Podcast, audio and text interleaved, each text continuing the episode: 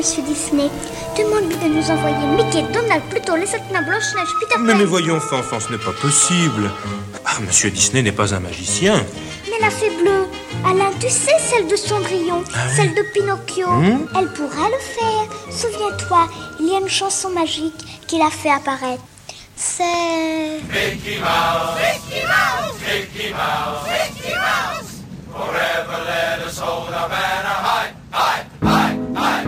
Walt, Mr. Disney. Une série documentaire de Mathilde Wagman et Gilles Mardy-Rossian. Aujourd'hui, troisième épisode. Trois cercles, un sourire, une souris.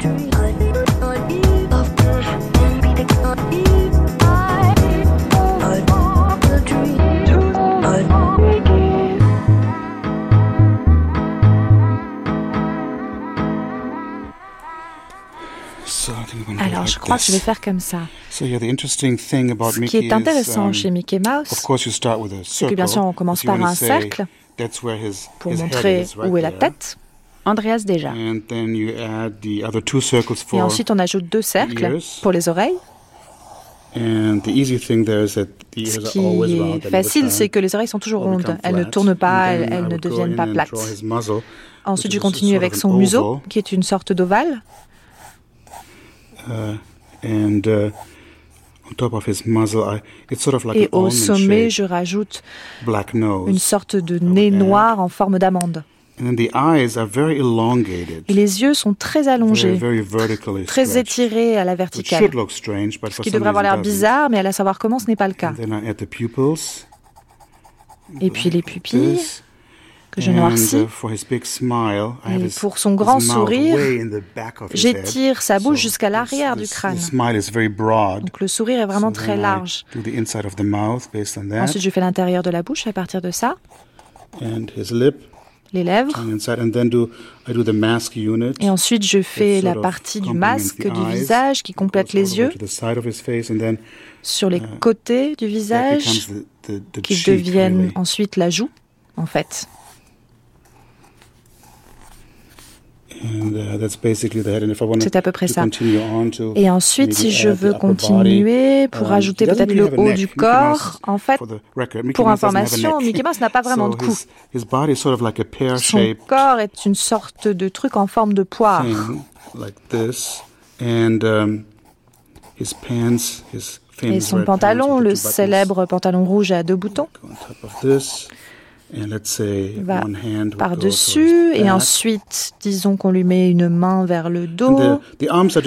Les bras sont en fait des tubes, comme n'importe quel tube qu'on peut plier.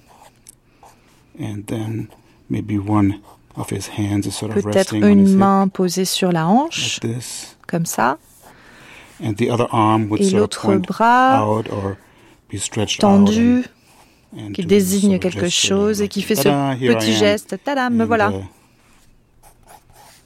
oversized, Il a aussi des mains assez surdimensionnées, hands, so they can be démesurées, very, very expressive qui peuvent être très in expressives dans sa gestuelle. So that would be very rough, Donc le voilà en gros, hein, dessiné sans lunettes, um, sort of a partial Mickey Mouse. une ébauche de Mickey Mouse. Oh, it's you, huh? Yeah.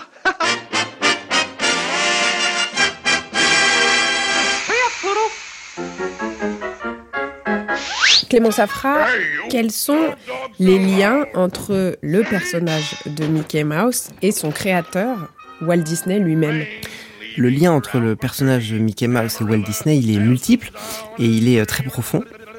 Au premier titre, euh, c'est quelque chose qui souvent est, un petit peu euh, euh, méconnu, c'est que Walt Disney faisait lui-même la voix du personnage. hein. Il faisait la voix de Mickey Mouse, qui est un personnage dès le début et avant tout sonore en fait. hein. C'est le premier personnage sonore de l'histoire du cinéma d'animation. Et euh, quand il s'agit de se demander euh, dans une réunion de production à quoi pourrait ressembler la voix de cette souris, euh, Walt Disney trouve tout de suite la, la, la tonalité, l'intonation, et donc se retrouve à lui-même enregistrer les lignes de dialogue de Mickey. Donc déjà il y a ce lien en fait très fort qui en fait appuie la, la, la, thèse que Mickey Mouse est une sorte d'alter ego en fait de son de son créateur. Walt Disney d'ailleurs en enregistrera la voix de Mickey Mouse jusqu'à très tard dans sa carrière, en fait jusqu'au début des années 50, hein, euh, jusqu'au moment où il aura plus le temps en fait. Hein, et il va passer le relais à, à l'ingénieur du son euh, et, le, et, le, bruiteur historique du studio. Donc c'est toujours aussi la, la, voix de Mickey, c'est un peu une sorte de, de flambeau euh, euh symbolique encore aujourd'hui. D'ailleurs, hein, dans les studios Disney, celui qui est désigné pour faire la voix de Mickey, c'est quelque chose de très fort, tout simplement parce que il est comme ça généalogiquement relié directement à la figure et à la personne de Walt Disney. Disney, euh, dont il apparaît vraiment, comme je le disais, euh, comme un alter ego, et là encore au sens euh, sans doute plus symbolique du terme. Walt Disney est quelqu'un qui a toujours été attiré par les histoires d'outsiders les histoires en fait dont le plus petit et le plus faible réussit à triompher de plus fort que lui. Ce qui en fait est en un mot l'allégorie de cette souris qu'est Mickey Mouse, c'est-à-dire un, personnage improbable, un personnage minuscule, un personnage a priori faible qui réussit par son élan vital en fait, hein, son goût notamment de la, musique et du jeu à triompher de situations qui le dépassent largement quelque chose qu'en fait on retrouve assez bien, presque psychanalytiquement, euh, dans la vie de Walt Disney. Gosh, Pluto, I wonder how far it is to. Pomona! Hey, we're here!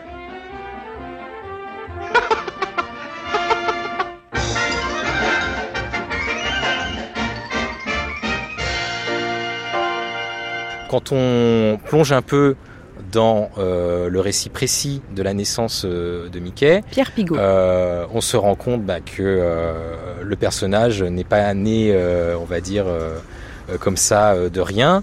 Il est, c'est le résultat en fait de plusieurs expériences plus ou moins réussies qui ont fini par aboutir au fameux dessin animé fondateur Steamboat Willie, donc à la toute fin des années 20 où là, euh, ça y est, le personnage perce, mais il y avait déjà eu deux autres dessins animés auparavant, euh, plus certains personnages qui préfiguraient beaucoup le personnage de, de, Mickey, notamment un personnage qui avait déjà été créé par Disney et son, collègue, hein, euh, qui s'appelait Ubi Works, qui s'appelait Oswald le Lapin, qui rappelle quand même beaucoup par beaucoup d'éléments euh, Mickey, la, la, peau noire, euh, la culotte, la forme des yeux, etc., etc.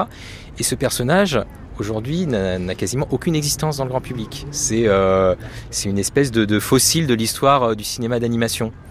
Mais peu de gens savent qu'il y a un Oswald de Lapin qui a préfiguré Mickey. L'autre part du, mythe également, c'est le fait qu'aujourd'hui, euh, Mickey Mouse égale Walt Disney, alors que le personnage a été co-inventé. C'est-à-dire qu'ils étaient vraiment deux, donc Walt Disney et Hobie Works, qui ont été à part égale dans l'invention. C'est vraiment une co-création Sauf que dans, on va dire, ce, ce, duo, à mesure que le personnage de Mickey a gagné en ampleur, en célébrité au cours des années 30, il y a eu des divergences qui ont fait euh, que euh, Ubiworks s'est éloigné, il est allé créer son propre petit studio d'animation, et de ce fait, en partant de la collaboration avec Disney, il a laissé le champ libre à Disney pour que ce dernier s'approprie totalement le personnage de Mickey, et que Mickey aujourd'hui soit un personnage Disney. Alors que euh, à l'origine c'était vraiment un personnage à part égale Disney et Ubiworks.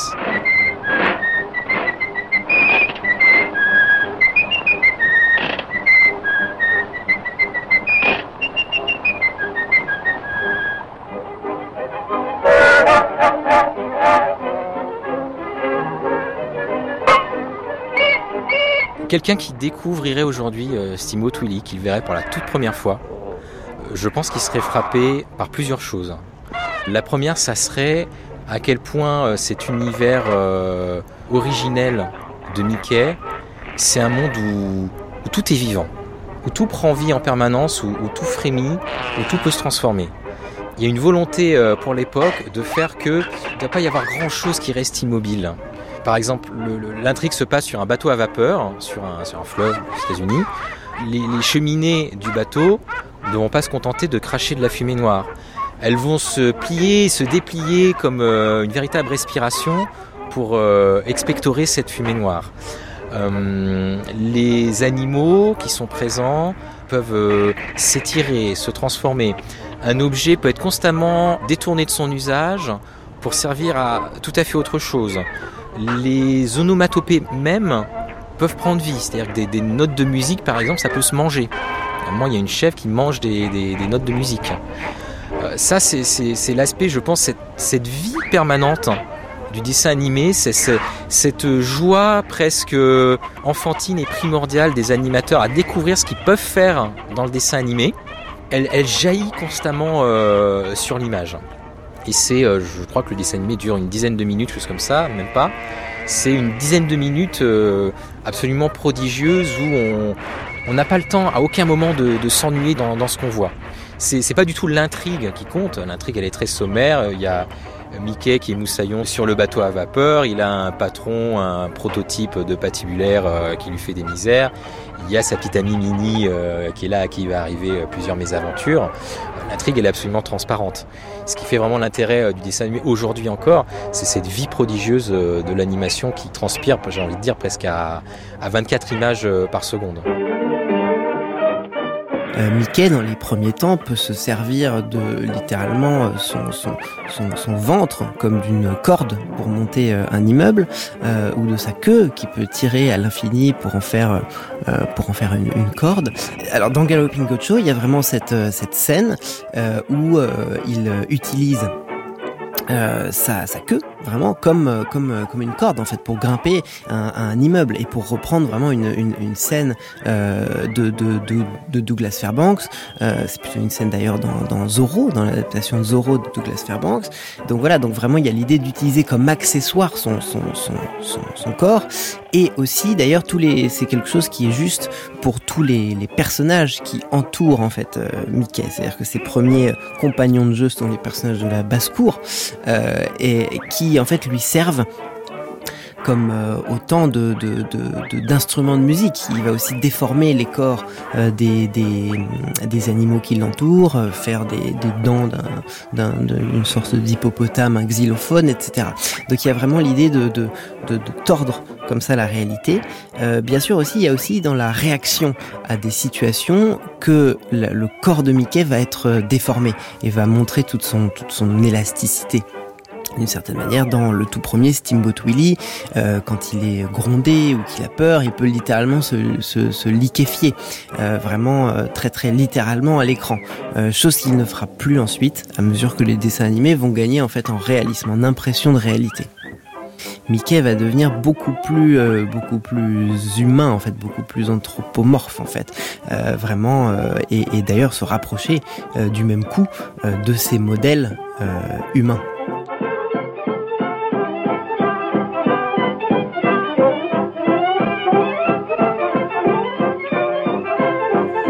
Le second aspect euh, qui frappe, c'est euh, une joie du personnage, une joie à être là au monde, une insouciance, une effronterie, un caractère presque un petit peu euh, anarchiste, un irrespect total pour l'autorité dès qu'elle se montre justement un peu trop autoritaire, la moindre occasion de, de se moquer de son vilain patron, de lui en faire voir de toutes les couleurs, de lui rendre sa monnaie de sa pièce c'est une constance dans tous les, je dirais, dans les 10-15 premiers euh, dessins animés euh, de Mickey Mouse. Mickey à l'époque, c'est un, personnage de la campagne d'ailleurs, pas du tout un personnage de la ville, et qui mène une vie de joie, d'aventure, avec énormément de musique. Alors la musique, elle peut s'expliquer par le fait que le, dessin animé avec le son synchronisé était enfin possible, donc euh, on en profitait beaucoup mais c'est pas seulement un prétexte. Je pense que c'est également très profondément ancré dans le personnage. C'est le médium par lequel le personnage exprime sa joie d'être dans cet univers dont il profite avec tous ses camarades également euh, zoomorphes. Donc la musique, c'est vraiment euh, l'essence même du, du, cinéma de Disney en fait. Évidemment que Mickey est avant tout un personnage musical.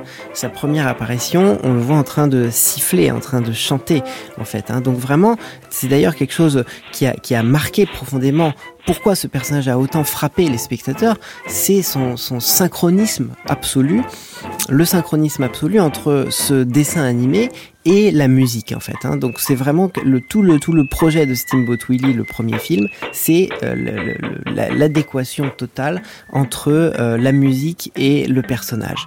Et en fait, plus symboliquement, plus plus plus structurellement en fait, euh, c'est vrai que le personnage de Mickey est un musicien tout le temps. En fait, il se définit toujours par son goût de la musique. Il fait de la musique avec tout ce qui l'entoure. donc vraiment, il y a aussi évidemment des, des, des un thème musical qui est toujours euh, qu'il soit comme ça euh, sous, forme de jeu, mais aussi euh, parfois dans des situations très concrètes de théâtre de variété, en fait, hein, qui sont comme on dit euh, dans le dans le lexique américain, les vaudevilles. Hein, ça veut pas dire pareil qu'en français, mais ça veut dire vraiment les théâtres de, de province, de campagne en fait, hein, euh, qui en fait euh, va être un terrain de, de, de jeu et d'expression très très important pour le Mickey des premiers temps. Donc vous avez souvent des films où Mickey est musicien, au sens il se produit sur scène. The Opry House, euh, Opry en fait c'est une sorte de, de, de, de, de mot, de néologisme euh, caricature d'opéra en fait, hein, Opry. voilà, et donc là on l'a sur scène. D'ailleurs ces apparitions sur scène vont être toutes extrêmement soigneusement mises en scène. vous l'avez à la fois dans un registre de musique populaire et aussi de musique classique. Euh, ça c'est un point très très important qui est qu'en fait pour Walt Disney euh, la musique euh, c'est une immense famille en fait qui n'a pas de, distinction et il a tout au long de son œuvre voulu en fait réconcilier la musique populaire et la musique classique. Vous avez un film euh, où il est en, en, en concertiste euh, de, de, de, piano classique. Hein. Euh, donc là, il est d'ailleurs parodié comme une sorte de, de pianiste romantique avec les cheveux longs à la Franz Liszt. et ensuite, évidemment, le numéro tourne à la comédie et en une sorte de duel entre Mickey et son piano. Mickey frappe trop fort sur le piano. Comment est-ce que le piano va réagir? Il va être lui aussi doté de vie et il va se, se venger.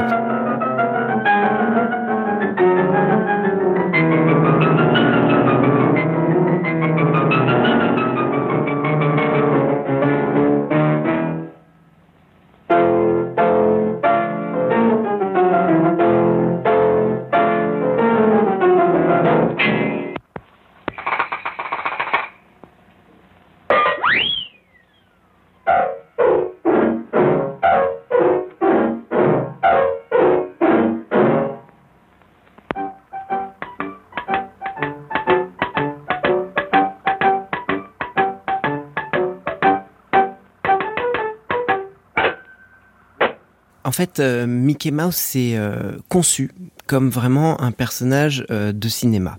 Euh, ça veut dire que son inspiration principale, euh, c'est euh, les, les, les, acteurs, les, les stars de l'époque, euh, en premier lieu Charlie Chaplin, qui est en fait la grande référence de Walt Disney, euh, tout simplement parce que l'ambition même de Walt Disney en tant que, en tant que cinéaste, euh, c'est vraiment justement celle d'un cinéaste, pas seulement celle d'un cartooniste ou d'un d'un auteur de, de, de, de animés, mais vraiment comment est-ce qu'on peut, la question qui se posera en fait euh, tout au long de sa carrière, c'est comment est-ce qu'on peut faire de l'animation un art cinématographique qui est légal, sinon qui dépasse en fait euh, le, cinéma en prise de vue réelle qui est dominant. Euh, donc pour réaliser ce projet-là, Walt Disney va donc concevoir un personnage Mickey Mouse, qui donc puise de manière très concrète euh, dans les automatismes, les habitudes, euh, les, les exemples en fait des euh, grandes stars qui lui sont contemporaines. Donc Chaplin en premier chef pour tout le côté à la fois comédique, euh, mais aussi euh, poétique en fait. Hein. C'est-à-dire que euh, l'idée d'un personnage d'outsider, d'un personnage improbable, d'un vagabond. Mickey est une sorte de vagabond qui peut se réinventer en fait constamment à l'écran et triompher de situations plus grandes que lui d'une certaine manière. Et l'autre grande inspiration dans les, acteurs du cinéma muet, c'est Douglas Fairbanks, c'est-à-dire un petit peu l'équivalent de Chaplin euh, à l'époque pour le cinéma d'action, euh, la grande star du cinéma d'action. Et donc euh, la référence à Douglas Fairbanks, dans des, ces grands films sont euh, euh une adaptation de Zorro, euh, une adaptation euh, le, le, Pirate Noir, etc.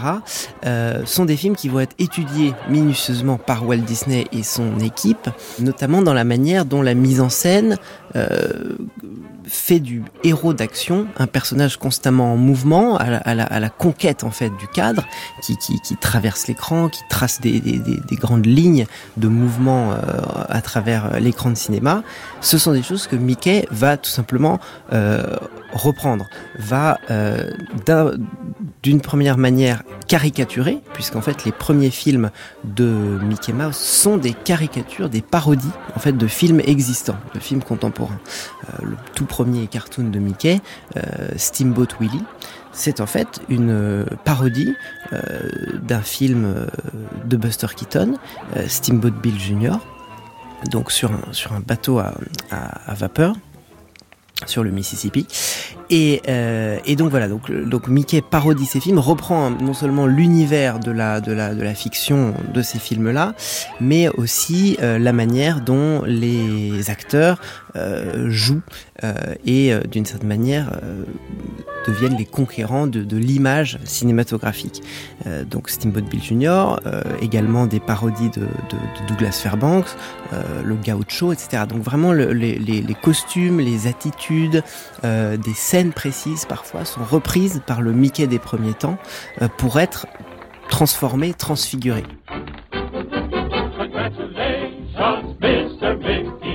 Congratulations to you. Congratulations. Your picture show was fine. It's a hit. It's a. And we want to shake your hand. Congratulations. Happy days to you. You sure brought down the house. And we hope Congratulations, Mickey Mouse. You're wonderful. Wonderful. Marvelous. I think I kiss you now.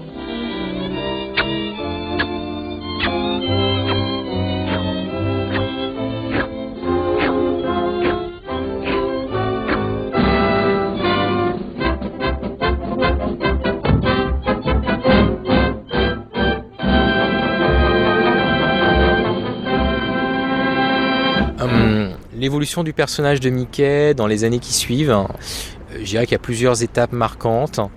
La première, je dirais, c'est le passage au Technicolor. Donc, euh, je crois que c'est en, au milieu des années 30, 35, chose comme ça, où Mickey change de statut euh, par rapport à l'énergie interne du récit. Il était le personnage vraiment principal, autour duquel gravitaient les autres personnages. À partir des années 30, il devient un co-personnage avec euh, Dingo et Donald et Minnie. Et il se fait euh, presque voler la vedette par euh, ses personnages secondaires. Il y a une espèce de transfert d'énergie, c'est-à-dire que l'énergie qui faisait avancer l'aspect narratif, comique du récit, qui était propre à Mickey à l'origine, il est transféré dans des personnages comme Dingo et Donald, dont le potentiel comique est décuplé, alors que Mickey, lui, il est certes la tête d'affiche, mais il est presque l'instrument régulateur. C'est-à-dire, c'est celui qui enclenche le récit, mais c'est pas lui qui le fait évoluer. Il est là plus comme un témoin, comme un chef d'orchestre, au sens propre comme au sens figuré euh, d'ailleurs, que euh, comme euh, un, un coéquipier égal dans l'énergie qui est distillée à l'écran. Ça, c'est vraiment la première étape. La deuxième étape, c'est celle des années 40, tout début des années 40 où Disney euh, le choisit comme personnage principal du segment de l'apprenti sorcier dans Fantasia. Donc là, on est vraiment en 1940. Euh, Disney fait ce choix pour une raison, euh, là pour le coup vraiment très commerciale, c'est que justement sa difficulté c'était que Mickey était sa, vraiment euh, sa tête d'affiche. Or en 1939-1940, le personnage de Donald est beaucoup plus populaire que le personnage de Mickey. Donc il s'agit d'inverser cette tendance. Donc il le met en héros, en protagoniste de l'apprenti sorcier. Sauf que c'est un coup d'épée dans l'eau parce que d'une part Fantasia a été un gros échec commercial. Par ailleurs, si on considère également les, dessins animés de Mickey de ces mêmes années 40, qui d'ailleurs se raréfient, parce que dans les années 20, on était sur un rythme de production qui était presque de 12 dessins animés par an, quasiment un par mois. Dans les années 40, on tombe à même pas un à deux par an. Et ce sont des dessins animés où là franchement les, les enjeux se, se vident. C'est-à-dire que ça devient des, j'ai presque envie de dire, des petites intrigues bourgeoises où euh, il arrive une misère à Mickey ou à Minnie et c'est résolu en, quelques minutes. Et début des années 50, euh, Disney abandonne carrément euh, les dessins animés euh, séparés concernant Mickey comme personnage principal. C'est vraiment un personnage qui a qui se définit par euh, la manière dont sa personnalité a évolué euh, au fur et à mesure de sa carrière, mais en tout cas ce qui est toujours resté dès le début, c'est son optimisme. En fait, son son je dirais même son hédonisme en fait, vraiment l'idée euh, de toujours être tourné vers la lumière, vers la possibilité de la joie, euh, du, du triomphe de toute situation. Ça c'est quelque chose que Mickey a dès le début et euh, va garder tout au long de sa carrière. En revanche, les, les, les traits de sa personnalité ont bien changé. C'est-à-dire que quand euh, dans la première partie de sa carrière, donc de 1928, je dirais à 1932, euh, quand il était en fait surtout destiné à parodier et à caricaturer le cinéma qui lui était contemporain, euh, c'était un personnage qui était également très cruel, qui faisait rire souvent aux dépens des autres, aux dépens des personnages qui l'entouraient, euh, notamment des animaux euh, avec lesquels il pouvait être très cruel, euh, dans le but euh, de faire rire, dans le but en fait lui aussi de se faire rire lui-même, de se réaliser lui-même. C'était un personnage aussi Mickey qui pouvait être très colérique et en fait qui euh, par conséquent le, le rapprochait d'une sorte d'enfant capricieux. C'était vraiment comme ça qu'il apparaissait euh, au début. Et au fur et à mesure en fait de son succès, euh, c'est pour employer vraiment un euphémisme, hein, parce que ça devient un phénomène de société mondiale, vraiment instantanément, euh, la personnalité de, Mickey va être euh, édulcoré en fait hein, c'est-à-dire que ces traits de, caractère les plus euh, les plus violents euh, vont être peu à peu effacés ou en tout cas vont être en fait transférés vers d'autres personnages de euh, cet univers imaginaire. En premier chef, en fait, Donald Duck. Hein, c'est la fonction principale de Donald Duck quand il apparaît, de faire justement le côté auguste, là où Mickey devient un clown blanc. Euh, C'est-à-dire que c'est lui qui est en colère, c'est lui qui est euh, malchanceux, c'est lui qui s'énerve, euh, c'est lui qui fait rire en fait par conséquent. Et euh, Mickey devient beaucoup plus sage, beaucoup plus en retrait, aussi beaucoup plus responsable. On XD-TV, my great old pal, Donald Duck. Thank you, thank you, thank you. Hurry up, Donald. Okay. I'm the greatest lover in the movies. Okay, I... Speak more clearly, Donald. They can't understand you. What's the big idea? Can't understand me. Don't you understand this? Mickey, fin des années 20, il a des, j'oserais presque dire, des pulsions sexuelles. C'est-à-dire que c'est presque transparent que euh, Minnie, euh, c'est pas seulement la, la, la fiancée euh, vierge et sage avec laquelle on a une relation un petit peu platonique et d'ailleurs parfois euh, plus que distancée, euh, qui va, telle qu'elle va le devenir dans les futurs dessins animés, également plus tard globalement hein, dans tout l'univers euh, de bande dessinée qui va être développé aux États-Unis comme en Italie dans la seconde moitié du XXe siècle. il est vraiment à la recherche de la caresse, de l'embrassade, et c'est vraiment, c'est vraiment un, un but. Euh, ça sert pratiquement de fil conducteur à plusieurs, euh, plusieurs dessins animés. Et les embrassades ne sont pas du tout euh, des choses très prudes, très tranquilles, très propres. quand il embrasse Minnie, il l'embrasse vraiment, j'ai envie de dire, presque goulûment. Hi, Minnie. How about a little you clown. Preuve qu'à l'époque, il n'y a aucune censure à ce niveau-là euh, dans les studios d'animation. Et euh, avec l'institutionnalisation vient toujours la prudence. C'est-à-dire que c'est quand le personnage acquiert une célébrité, qui fait partie euh, presque à jeu égal avec le parterre des stars hollywoodiennes des années 30, eh ben, comme une célébrité qui doit faire attention à, à, son image de marque, eh bien là soudain il faut tempérer Mickey, il faut faire en sorte que la sexualité ne soit plus tellement si visible parce qu'on s'adresse vraiment à, au, cœur des familles. Il faut que euh, lui-même d'ailleurs devienne la figure d'autorité avec des figures sous ses ordres, c'est-à-dire que c'est plus Mickey qui est l'employé auquel on fait des misères, il est devenu le patron qui tente de maintenir la discipline chez des employés euh, plus indisciplinés comme euh, Dingo ou Donald. Tout ça fait partie encore une fois de ce processus de normalisation commerciale qui est très très progressif mais euh, qui frappe quand on compare vraiment un dessin animé de va dire de 1929 et un dessin animé de 1939 et qui s'est fait vraiment à petites touches de manière très progressive tout au long des années 30.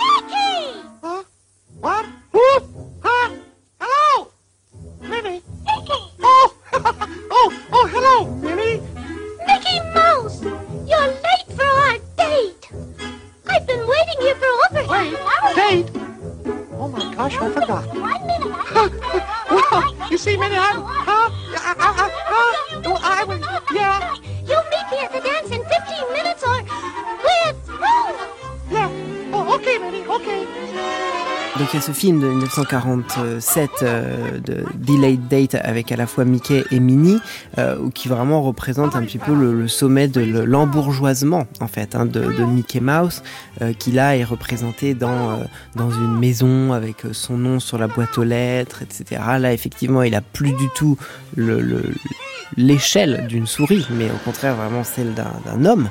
Euh, voilà, donc c'est un film où on le voit en, robe de chambre au début et puis ensuite euh, en, smoking, etc. Donc, il y a vraiment euh, l'idée de le représenter comme vraiment un homme américain euh, mature et responsable avec tous les attributs euh, qui sont les siens. Euh, donc ça c'est vraiment 1947, c'est l'un des, tout derniers en fait, hein, court métrage qui euh, met en scène Mickey dans, vraiment comme personnage central. et on a fait bien du chemin depuis ses premières apparitions où il était beaucoup plus gamin, beaucoup plus libre aussi dans les métiers qu'il endossait et les identités qu'il qu revêtait.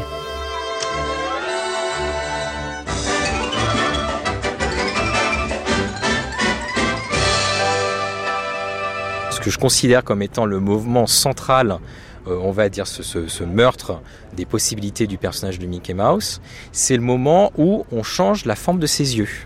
Quand il apparaît dans les années 20 et puis ensuite tout au long des années 30, Mickey il a des yeux qui sont, c'est juste deux points noirs. C'est des yeux purement graphiques, comme ceux de Tintin par exemple. On va dire à la fin des années 30, Disney euh, avec ses équipes prend la décision de donner à Mickey des vrais yeux, c'est-à-dire qu'avec euh, un blanc, avec un fond noir, un semblant de, de pupille, avec un petit reflet, c'est censé lui donner une vraisemblance plus humaine, alors que moi je considère que c'est une régression par rapport à tout ce que le personnage pouvait être.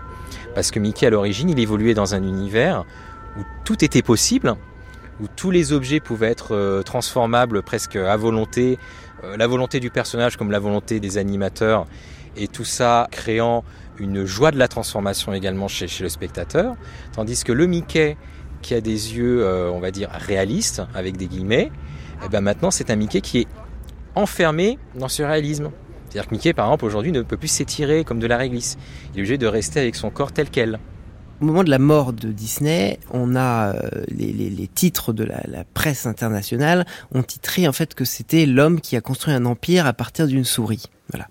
Euh, donc en fait, euh, Walt Disney, après euh, toutes ses réalisations, ses succès et ses projets pharaoniques, en fait, était toujours très très lié à la figure de cette petite souris dont il était parti. Donc en fait, c'est tout naturellement qu'une statue commémorative a été érigée dans le cœur de son univers, Disneyland en Californie, euh, statue qui représente donc Walt Disney tenant par la main Mickey. L'image qu'on a de Mickey aujourd'hui, c'est celle justement d'un logo, en fait, d'une sorte de, de résumé de, toute l'imagerie Disney, qui se résume justement à simplement trois cercles pétrifiés, justement un petit peu à la manière de cette statue, euh, qui ne bouge plus, qui sont plus des personnages d'animation, qui sont plus en, mouvement, qui sont euh, gravés dans le marbre, hein, presque au sens euh, propre.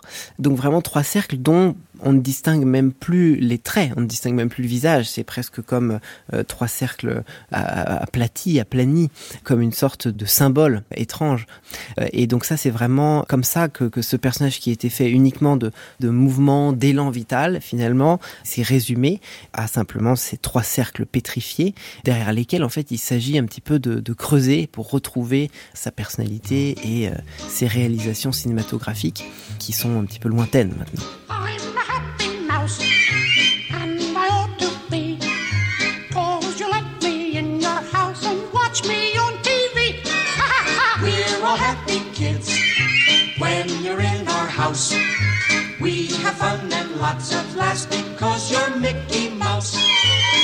Dès le début des années 30, aux États-Unis, Mickey va également devenir le héros de ce qu'on appelle là-bas des comic strips. Il va aussi faire son apparition sous cette forme en Europe et en France sera la tête d'affiche d'une publication d'un tout nouveau genre qui va bientôt révolutionner le paysage des parutions pour la jeunesse.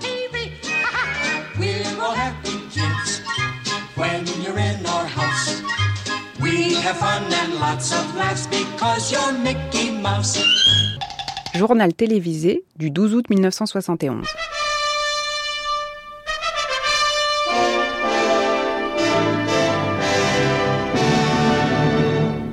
il y a presque 37 ans, paraissait pour la première fois le journal de Mickey. C'était le 21 octobre 1934. Ce jour-là commençait l'âge d'or de la bande dessinée. Mickey avait alors 5 ans. La petite souris de Walt Disney avait tellement séduit Paul Vinclair que celui-ci en fit le personnage principal du journal qu'il lançait. C'est un petit personnage extrêmement euh, courageux, mettant un petit peu impertinent. Euh, c'est ça a toujours été pour moi le symbole du, petit qui n'a pas peur des grands et qui défend des bonnes causes, qui, qui s'attaque à des plus forts que lui. Et toutes ces qualités-là sont, sont faites pour plaire aux jeunes. Est-ce que, au moment où vous avez créé ce journal de Mickey, Mickey et Walt Disney étaient connus en France? Très peu connus. Enfin, ils étaient connus par un public d'amateurs de cinéma qui avaient vu ces excellents films euh, paru dès 1930 ou 31 sur les écrans, mais ce n'était pas encore un personnage aussi phénoménal qu'il est devenu par la suite.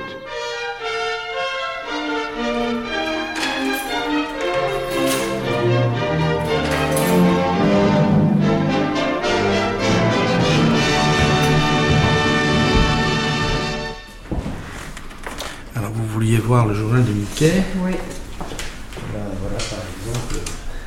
Jacques Glénat. Voilà par exemple une reliure du journal de Mickey. Parce que les éditeurs à l'époque récupéraient les invendus chaque semaine et puis fabriquaient des gros livres comme ça qu'on revendait aux enfants pour Noël.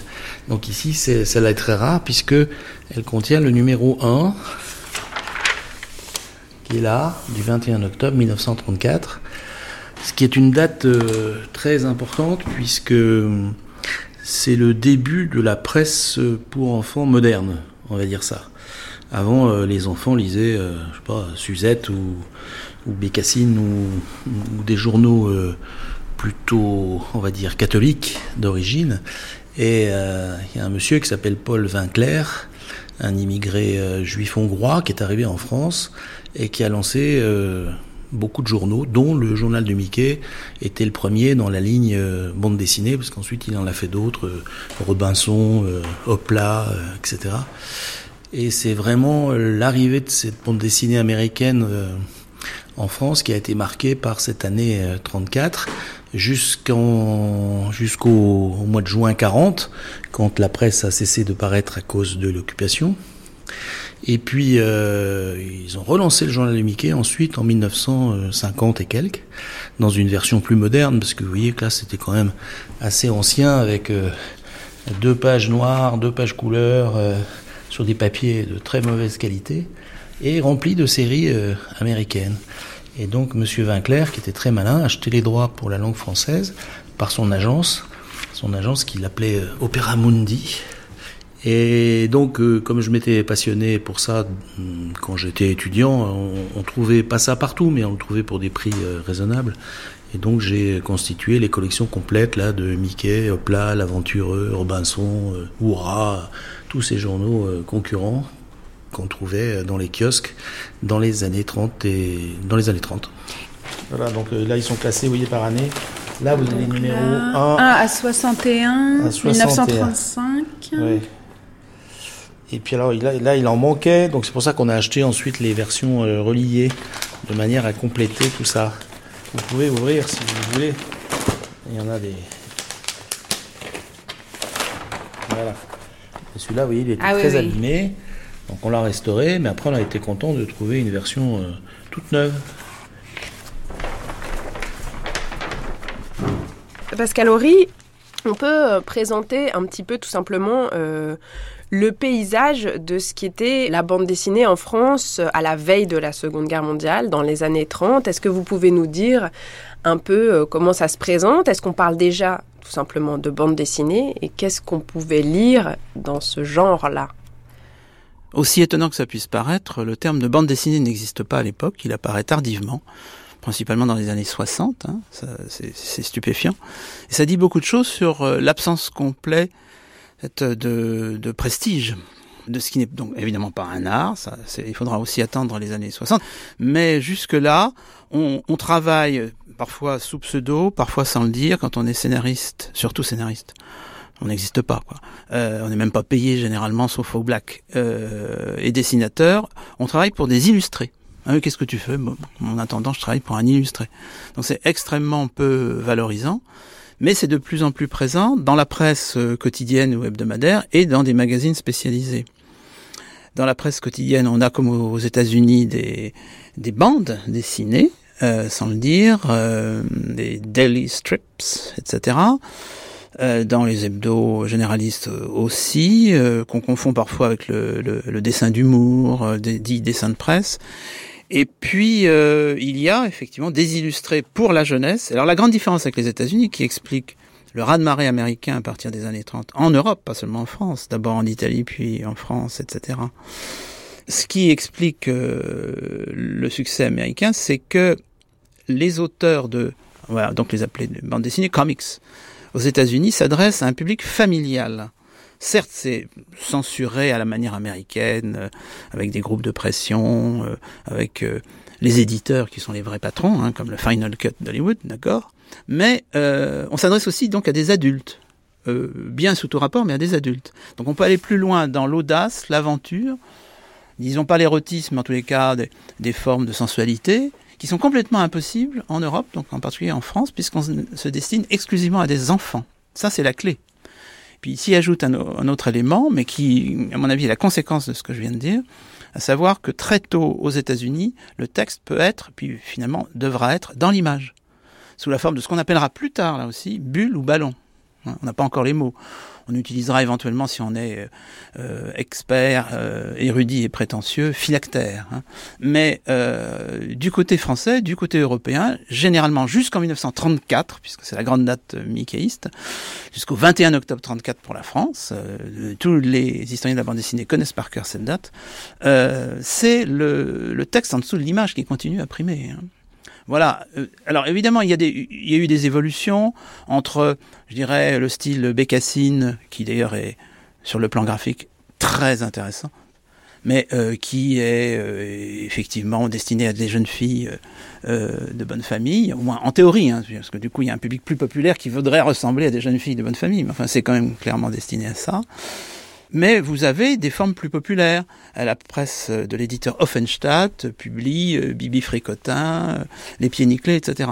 Mais tout ça avec texte sous l'image et avec des conventions qui font qu'il n'y a pas de bande dessinée d'aventure, euh, je dirais pour adultes, en tous les cas tout public, mais bon, il n'y a pas de science-fiction, euh, il n'y a pas de policiers, euh, etc. Euh, tout ça va arriver avec le journal de Mickey. Donc ça, c'est le tout premier numéro du tout premier journal de Mickey. Voilà, du 21 octobre 1934, qu'on trouvait ce jour-là dans les kiosques, et qui était vraiment une nouveauté euh, extraordinaire, puisque, un, c'était de la vraie bande dessinée, et non pas, euh, comme on avait beaucoup autrefois en France, avec les pieds nickelés, par exemple, des images avec du texte séparé. Là, il y a des bulles, ce qu'on appelle les phylactères. Deuxièmement, la grosse nouveauté, c'est que c'était de la bande dessinée américaine, avec un produit euh, complètement américain de, A à Z. Et puis, euh, troisièmement, bah, c'était la première fois que chaque semaine, vraiment, euh, il y avait un journal qui offrait un contenu d'histoire et d'histoire dans tous les tous les domaines, puisque bien sûr, il y a dans le journal de Mickey, il y a Mickey, mais il y a aussi les Silly Symphonies, qui étaient des dessins animés aussi, euh, dont, dont ici c'est l'adaptation en BD sous le nom Symphonie Folâtre. il y avait euh, bah, Jim la Jungle, Jim, la, la traduction était facile, du grand dessinateur Alex Raymond, certainement un des plus grands dessinateurs euh, d'avant-guerre en, en bande dessinée. Et puis euh, beaucoup de séries euh, américaines qui viennent, euh, il faut le préciser, de la presse hebdomadaire, de la presse du dimanche aux États-Unis. Donc en fait, la bande dessinée, elle est née euh, pour une bonne part aux États-Unis dans les années 1890 de la rivalité entre deux hommes de presse euh, qui se sont battus euh, toute leur vie l'un contre l'autre. C'est euh, Joseph Pulitzer, dont les journalistes connaissent le nom puisqu'il y a un prix Pulitzer, et William Randolph Hearst, qui était le magnat de la presse américain. Et chacun, pour gagner sur l'autre, inventait des choses nouvelles, et notamment ces suppléments du dimanche consacrés à la mode, à la cuisine, à des jeux. Et donc il y avait chaque dimanche un supplément de bande dessinée. Et ça a créé tout un marché euh, aux États-Unis et toute une euh, créativité d'auteurs euh, nouveaux qui se sont mis à raconter des histoires euh, en images. En fait, aux États-Unis, vous avez des journaux dans les États pour chaque grande ville. Euh, Chicago, Baltimore, New York, Philadelphie, euh, Jean-Pierre Mercier. San Francisco, vous avez un grand journal. Quand, à la fin du 19e, il y a le développement des bandes dessinées, les journaux ont leur propre bande. Et très vite, il y a deux éditeurs de journaux qui sont basés plutôt sur la côte qui sont des noms connus. Hearst, qu'on connaît parce que c'est lui qui a inspiré le personnage de, directement le personnage de Citizen Kane dans euh, le film de, de Wells, et l'autre qui est Pulitzer, qui a donné son nom à un prix littéraire. Ça, c'est les deux patrons de presse qui font de la presse populaire dans lequel paraît de la bande dessinée. Et ils ont leur propre bande et ils proposent de les vendre à d'autres journaux qui ont moins de moyens. Mais il peut y avoir des journaux qui vont avoir leur propre bande spécifique qui vont essayer de vendre à d'autres journaux. Et tout ça va se structurer très rapidement avec un système, chaque journal va créer son agence. Et il y en a qui vont devenir hégémoniques. En particulier, Hearst va créer un truc qui s'appelle King Features Syndicate, qui va vendre euh, toutes les bandes, jusqu'à aujourd'hui, hein, KFS existe toujours. Donc vous prenez des auteurs, vous leur dites, vous nous faites euh, des strips et des bandes dominicales, euh, et nous, on se charge de les vendre à d'autres journaux. Donc c'est des agences de presse qui vont vendre ces, ces, ces bandes, ces créations. Le système, c'est que l'auteur travaille avec toujours trois semaines d'avance. Et donc, en fait, euh, Monsieur Vinclair, en Europe, euh, il rachetait simplement les droits des bandes dessinées américaines, les faisait traduire et euh, les publiait dans le journal du Mickey, Robinson, Plat euh, et tous les journaux dont il était le, le propriétaire. Alors il y avait une petite rédaction puisque je vois qu'il y a des récits d'aventure, euh, des informations, des concours, euh, euh, un petit peu de culture, à quelle vitesse marchez-vous, etc. pour éduquer un peu les, enfants. Mais le journal ne faisait que, vous le voyez, 2, 4, 6, 8 pages. 8 grandes pages chaque semaine pour le prix de 30 centimes de francs.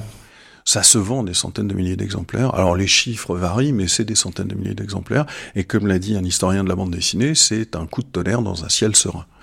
Là, les éditeurs sont un peu affolés et il va y avoir un phénomène euh, assez rapide, euh, c'est que les autres éditeurs vont se réveiller et commencer à acheter tout ce qu'ils peuvent trouver comme bande dessinée américaine. Et ça va être le début de ce qu'on a appelé, alors les Américains parlent du Golden Age pour les années 30, C'est-à-dire euh, l'époque de Flash Gordon, de Prince Vaillant, de Mandrake, de euh, Brick Bradford, etc., etc. En France, on dit l'âge d'or. Et les jeunes lecteurs de l'époque, qui sont des vieux messieurs aujourd'hui, on dit ah c'était formidable, c'était génial. Ladies and gentlemen, may I introduce myself? I am the narrator of Mandrake the Magician. I don't have to dwell upon the great popularity of the King Features Mandrake adventure strip that appears in hundreds of newspapers from coast to coast. Mandrake is a household name to millions of readers. Donc il y a le journal de Mickey, il y a Nenal, il y a Junior, il y a Hopla et tout ça publie alors euh, la famille Nico, Popeye, on y va, là. Et, euh, et, le journal de Mickey devient euh, la publication la, la, plus importante. Ouais, donc là, bon, sur la première page symphonie folâtre et Mickey. C'était une grande feuille euh, qui se pliait en 8. Donc il y a un côté qui était imprimé en quadrille, c'est pour ça que vous avez quatre pages en couleur, et un côté qui est imprimé en noir, vous avez quatre pages en, noir. Donc là c'est du texte, des jeux, euh, des bandes dessinées qui passaient mieux en noir qu'en couleur, et puis certainement euh, soit des auteurs français qui travaillaient pour le journal, soit des repasses de romans un peu populaires, on va dire, qui se lisaient donc à la petite semaine comme des feuilletons. Ouais, il y a des jeux aussi. Alors, Les Malheurs d'Annie. C'est Little Annie Fanny. Ça, ça fait partie des séries à succès. Euh, aux États-Unis. et donc, euh, j'imagine que, que M. Winkler allait de temps en temps euh, à New York et choisissait là-bas les séries qui l'intéressaient. Il y avait déjà le courrier des lecteurs. Mickey, c'est votre journal, écrivez-lui. Voilà, on avait déjà commencé à, à, à fidéliser la clientèle avec un courrier des lecteurs. Et ça, par exemple, Jacques Bonnet, policier. Alors, Jacques Bonnet, policier, c'est la version française. Euh, à chaque fois, euh, ce ne sont vraiment euh, que les, les, traductions des séries américaines. Très francisé. Père la cloche. Oui, c'est Twamp.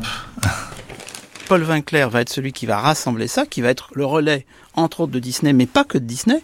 Il a compris qu'en 1934, pour lancer un périodique qui va écraser tous les autres, 400 000 exemplaires vendus à la veille de la Seconde Guerre mondiale. Donc les autres soit meurent, la moitié, soit s'adaptent et font du Disney ou, du, ou de l'américain, plus généralement. Il a compris qu'il fallait prendre le nom de Disney et le nom de Mickey.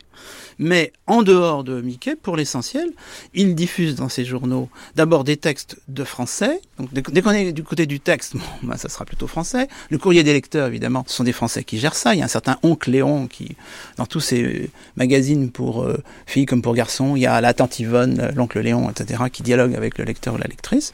Euh, et puis, il y a d'autres bandes dessinées américaines qui ne sortent pas des studios Disney mais qui sont révolutionnaires pour le public euh, des jeunes lecteurs des années 34-40, euh, puisque par exemple vous avez euh, la première véritable bande dessinée américaine arrivée en France d'aventure, mais plutôt, on va dire, adulte, enfin, sans, ambiguïté, c'est-à-dire Jungle Jim, Jim la jungle, d'Alex Raymond. Vous aurez euh, l'une des premières bandes dessinées de science-fiction, qui est euh, Brick Bradford, donc Luc Bradford, et puis des bandes dessinées qui sont moins déconcertantes pour les Français, mais qui ont ce fameux texte dans l'image et qui jouent sur la, sur la corde de, l'humour et du comique, voire d'un peu de sentimentalisme, comme Annie, c'est-à-dire le Père la Cloche, Peter Trump, euh, ou euh, Pim Pam Poum, c'est-à-dire les Katzenjammer Kids, la plus vieille bande dessinée au monde encore aujourd'hui.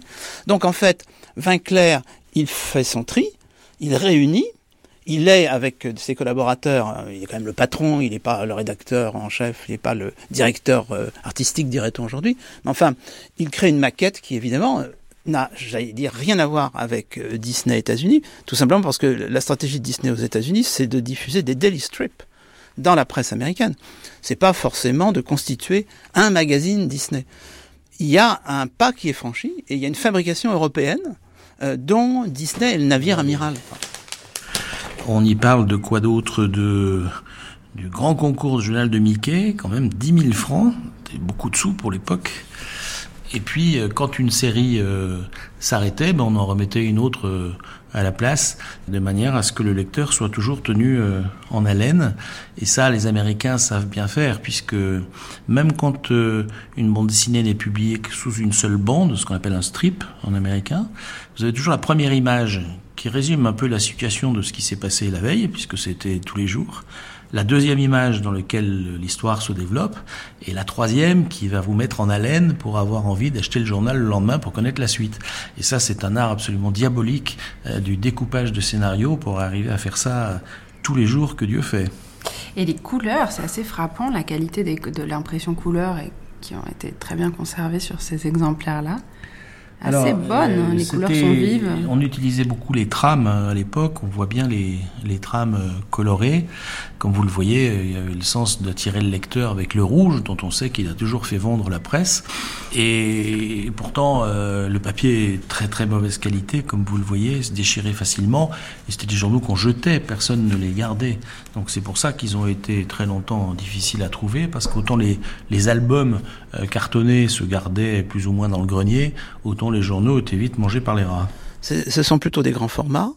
Euh, Ça va continuer dans les années 30. Euh, Vinclair lui-même ou ses concurrents vont créer de plus grands formats, euh, un peu se concurrencer là-dessus. Euh, c'est euh, euh, un papier qui est dans, qui nous paraît pas extraordinaire aujourd'hui, mais qui est de meilleure qualité que le papier standard euh, des concurrents français. Euh, c'est huit pages, mais euh, quatre pages couleur. Et ça va devenir euh, une sorte de, de règle pendant une génération. première de couverture couleur, quatrième de couverture couleur, les deux pages centrales de couleur, des couleurs assez efficaces par rapport à, là aussi à ce qui était proposé sur le marché. Pour un, pour un jeune, il n'y a pas photo, d'autant plus que tout ça coûte, dans mes souvenirs, 30 centimes. Ce qui, pour l'époque, est, bon marché, donc euh, les concurrents ne peuvent pas s'aligner. Voilà.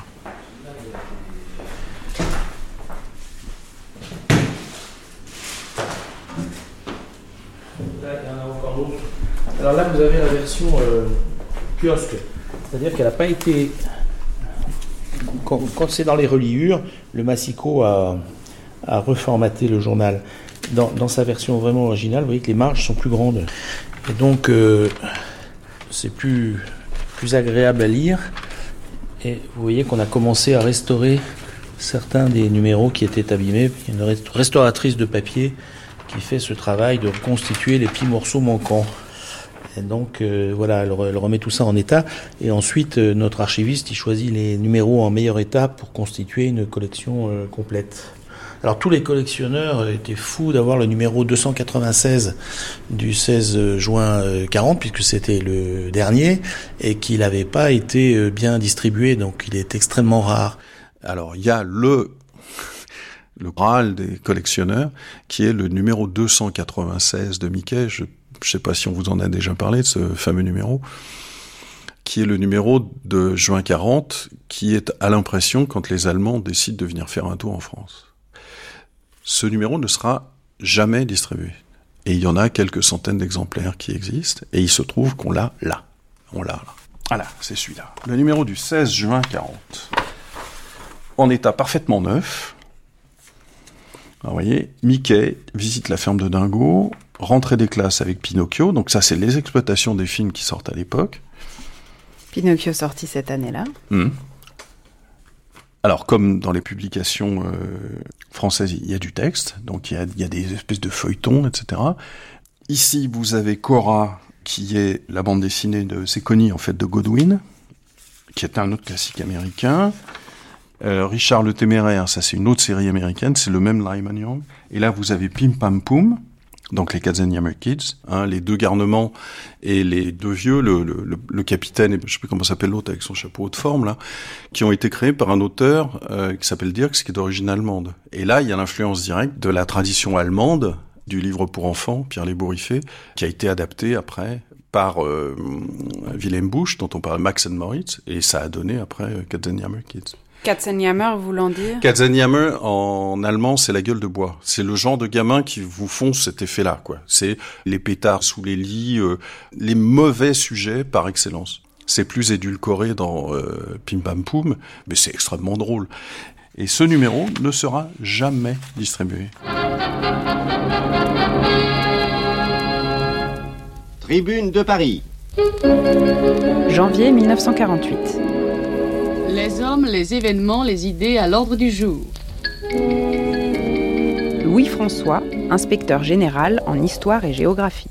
Nous constatons que toute une vague de journaux une paperasse ignoble, je n'hésite pas à la qualifier ainsi, inonde nos lycées et nos collèges. La quantité en est foisonnante, mais la qualité en est totalement absente. Et ce qui frappe immédiatement, c'est, avec des couleurs extraordinairement criardes, une misère intellectuelle et morale presque totale. Euh, surtout ce qui nous frappe, nous euh, qui dans nos lycées cherchons tant bien que mal à apprendre à nos élèves à écrire et à parler français, c'est que ces journaux utilisent presque uniquement l'argot. Nous avons pu constater que dans les jeux de nos élèves, dans les récréations, dans les jeux de nos internes, au cours des promenades, eh bien, nous retrouvions les exclamations des illustrés euh, qui bourrent leurs poches. Euh, par exemple, pas de résistance ou je te casse les reins. Euh, fil doux ou je vais te sonner le crâne à coups de crosse. Il est certain que, entre 10 et 15 ans, surtout pour des garçons, on rêve toujours plaise et bosse. Mais euh, nous préférerions que ce soit euh, à la mode du Guéclin, à la mode de Bayard, à la mode de Cyrano, comme euh, nous l'avons fait dans notre temps, plutôt qu'à celle à la mode des bandits et des gangsters. All around the world we're marching.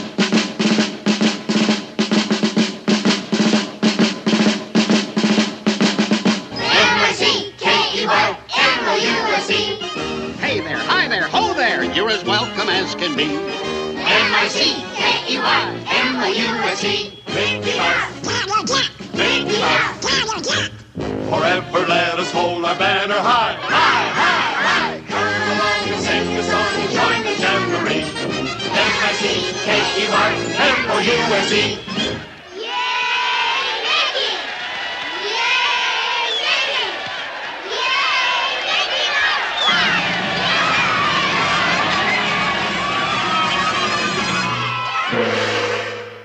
Partir du moment où les Américains ont débarqué, avec 10 ans d'avance, en 34, euh, il y a un mouvement de panique, d'une certaine façon. Il y a les ralliements, c'est-à-dire ceux qui vont se faire la même chose, euh, sous pseudo éventuellement, des dessinateurs qui prennent des pseudos euh, anglo-saxons pour, pour le coup, qui imaginent en tous les cas des héros à l'anglo-saxonne.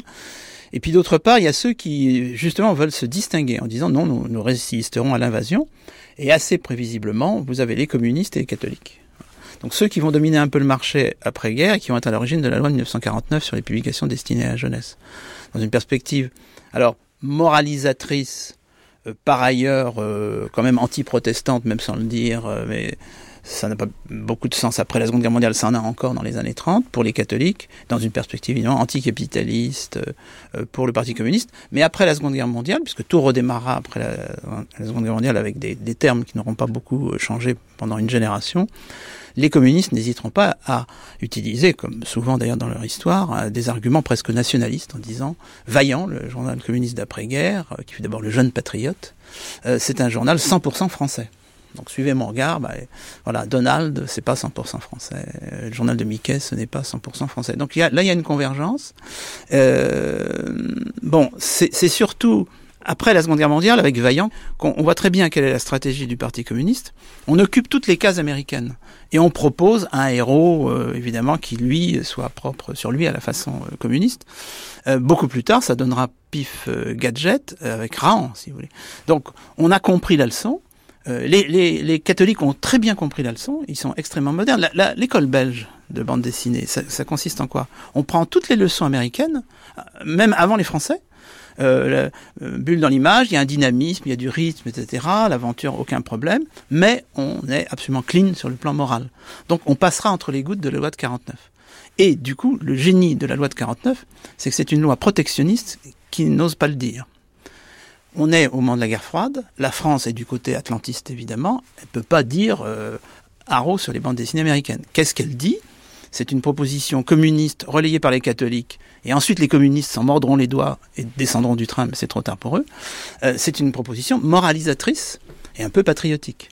Et ça consiste à dire, on va tellement monter la barre de la moralisation, puisqu'il y aura désormais au ministère de la Justice, pas de l'éducation nationale, euh, une commission de contrôle, pour ne pas dire de censure, ben évidemment, euh, Tarzan passera pas parce que Tarzan c'est un peu dénudé, c'est un peu hein, et certaines aventures de policières passeront pas, c'est trop violent. Et ça, La Ligue de l'enseignement est d'accord, le Parti communiste est super d'accord là-dessus, euh, et les catholiques sont d'accord. Mais l'école belge, elle, elle fournit ça avec beaucoup plus d'efficacité que les communistes. Donc elle va ramasser la mise. Qui va s'insérer sur ce marché qui est euh, contrôlé par la loi de 49 En fait, c'est les éditeurs belges. Spirou a paru en 38, a plus ou moins euh, continué pendant la guerre en refusant de collaborer avec les Allemands. Ils sont interdits finalement en 42. Ils reparaissent à partir de 45. Et puis en 46, il y a Raymond Leblanc, euh, membre des réseaux de résistance catholique en Belgique, qui va chercher Hergé et qui vont lancer le journal de Tintin. Et en fait, dans ces journaux, on a des jeunes dessinateurs qui arrivent, qui ont une vingtaine d'années. Si on prend les grands noms que sont Franquin, Peyo, Franquin, l'auteur de grand dessinateur de Spirou, le créateur de Gaston, Modeste et Pompon, Peyo, créateur de Johannes et Pierre-Louis et des Schtroumpfs, Maurice, créateur de Lucky Luke, Uderzo et Goscinny, qui avant de créer Astérix pour pilote vont créer Um Papa, et Goscinny va faire des tas de scénarios pour Tintin et les scénarios de Lucky Luke pour, euh, pour Spirou. Tous ces gens-là sont des fous de l'esthétique de Mickey et de Disney. Ils ont tous commencé par leur carrière en essayant de travailler dans des studios de dessin animé en Europe. Euh, il y a même un cas particulier qui est l'aventure de J.G. Franquin Maurice et, euh, et, la famille de, J.G. qui euh, partent aux États-Unis, louent des voitures et décident de traverser les États-Unis pour aller bosser chez Disney. On va les recevoir poliment, on va regarder leur dossier, on va leur dire bah non finalement ça ne nous intéresse pas et ils vont revenir en Europe mais leur but, leur rêve, c'est de travailler euh, dans le dessin animé. Goscinny disait, euh, moi je suis allé aux États-Unis pour travailler avec Disney, malheureusement euh, Disney l'ignorait. Donc ça s'est pas fait.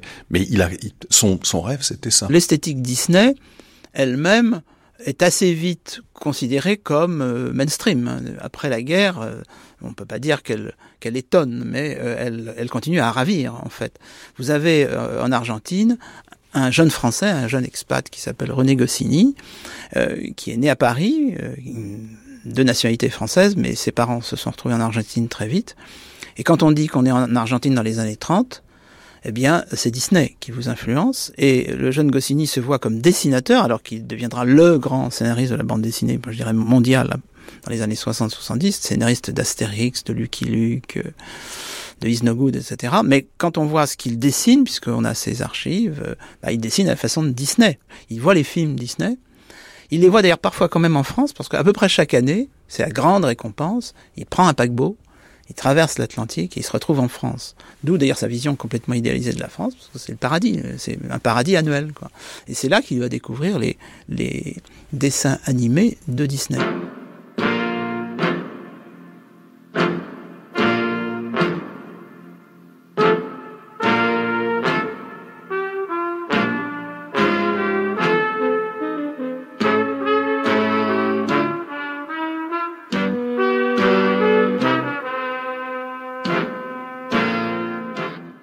Maurice, les premiers Lucky Luke, je sais pas si vous avez l'occasion de les regarder, c'est tout rond. Hein. C'est un, personnage, il ressemble à un haricot.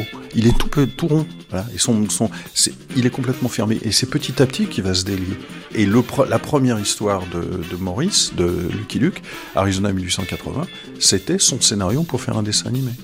Tous sont revenus, sauf Franquin, Peyo, euh, les Schtroumpfs, il en a fait du dessin animé. Maurice a été enchanté de voir euh, euh, Lucky Luke sur, sur le grand écran. Il a dit que ça lui avait fait un, choc incroyable de voir son personnage bouger. Et euh, Goscinny, riche du succès d'Astérix, qu'est-ce qu'il fait? Il y en a qui investissent dans l'immobilier, nous on investit dans le dessin animé. Et il va créer les studios Idéfix. Et c'est quoi les studios Idéfix? C'est la réponse européenne la tentative de réponse européenne au studio euh, Disney aux États-Unis. C'est engager, je sais plus, une cinquantaine, une soixantaine de personnes à temps plein pour faire des dessins animés. Et euh, malheureusement, Goscinny est mort euh, très jeune, à 51 ans, et euh, il avait embarqué dans cette histoire Uderzo, son vieux pote, et puis Dargo, son éditeur. Et quand Goscinny est mort, bah, les studios ont été liquidés très très vite parce que c'était un gouffre financier. Mais c'est la première tentative européenne d'essayer de faire pièce et de reprendre aussi l'ambition de Disney, mais par rapport à une production européenne. En 50 avant Jésus-Christ, La Gaule était couverte de forêts impénétrables où régnait un silence majestueux. Seuls les oiseaux... Oh Oh, oh, oh, oh S'il vous plaît S'il vous plaît J'ai dit en 50 avant Jésus-Christ. Oui, en 50 avant Jésus-Christ, toute la Gaule est occupée par les Romains. Toute Non. Quelque part en Armorique, un petit village résiste à l'envahisseur, un petit village entouré de camps retranchés romains. Les habitants de ce village, mais est-il encore besoin de les présenter?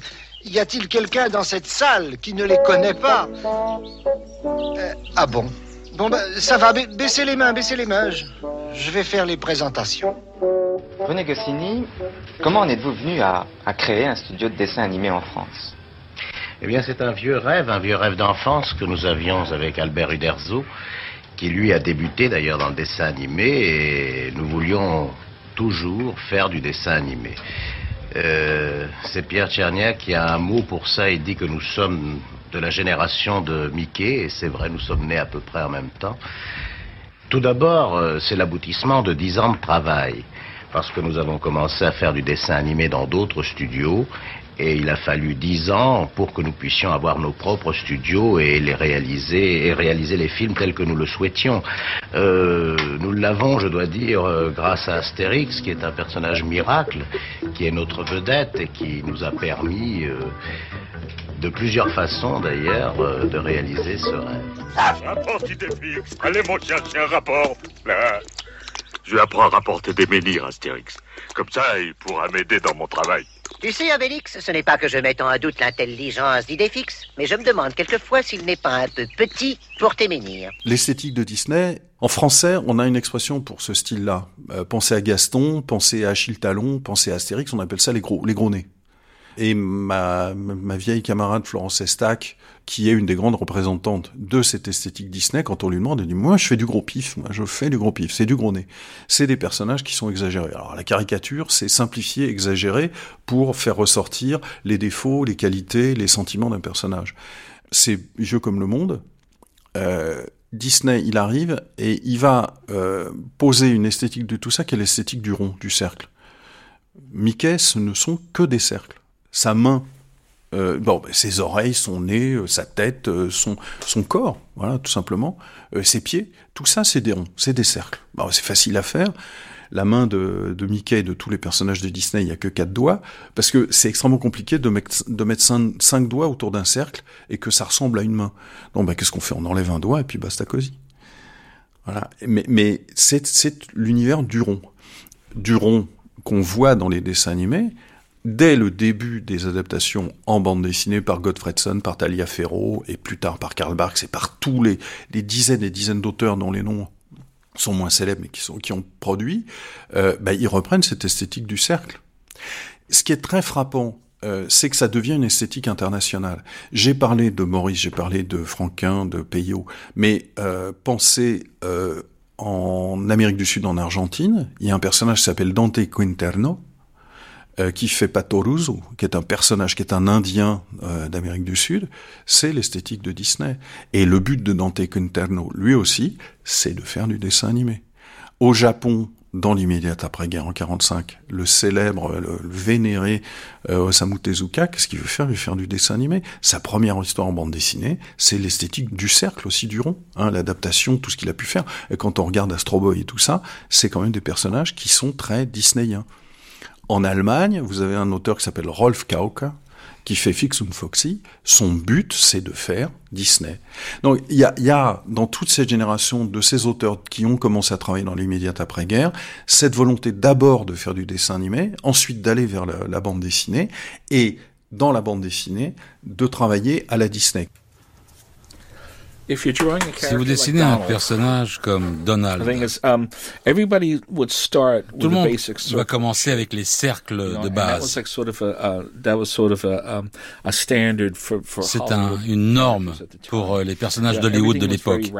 Tout était très euh, basé sur euh, des formes universelles comme des sphères. Et la première chose que l'on met, c'est les yeux. Voilà, des grands yeux ovales.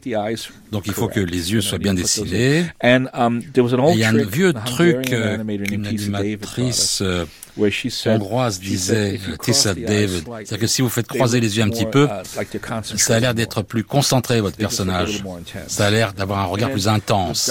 Et avec Donald, Uh, au haut du bec, c'est le, milieu du bec coupe un peu les yeux là. um, Donald's eyes Et les yeux a de Donald, il y a un petit espace entre les deux. Uh, Daffy Duck, les yeux sont beaucoup plus rapprochés. Hein, so c'est- that's what would be il, il les met difference. côte à côte, And then, beaucoup plus uh, souvent. the C'est la beak différence. Et le bec de uh, Donald est un peu plus carré, like this, you know, comme ça. that kind of way. And then the the, Et the head overall was like a little wider. La tête est un peu plus grande. The brow of his, Et le sourcil, of his eyes les sourcils were- de ses yeux là, pronounced sont un peu plus prononcés. Que ceux de Daffy and, Duck. uh, Donald had a yeah, Donald little, like squared off like lower beak, and they gave him un bec a, un peu plus bas. duck tongue. You know, Et ils lui ont donné une véritable langue like de real- canard. like a real duck. Well, Comme un vrai canard, alors que la langue de Daffy, C'était comme une langue humaine, more like that, you know, comme like- ça, like a human beings would. Comme celle d'un être humain.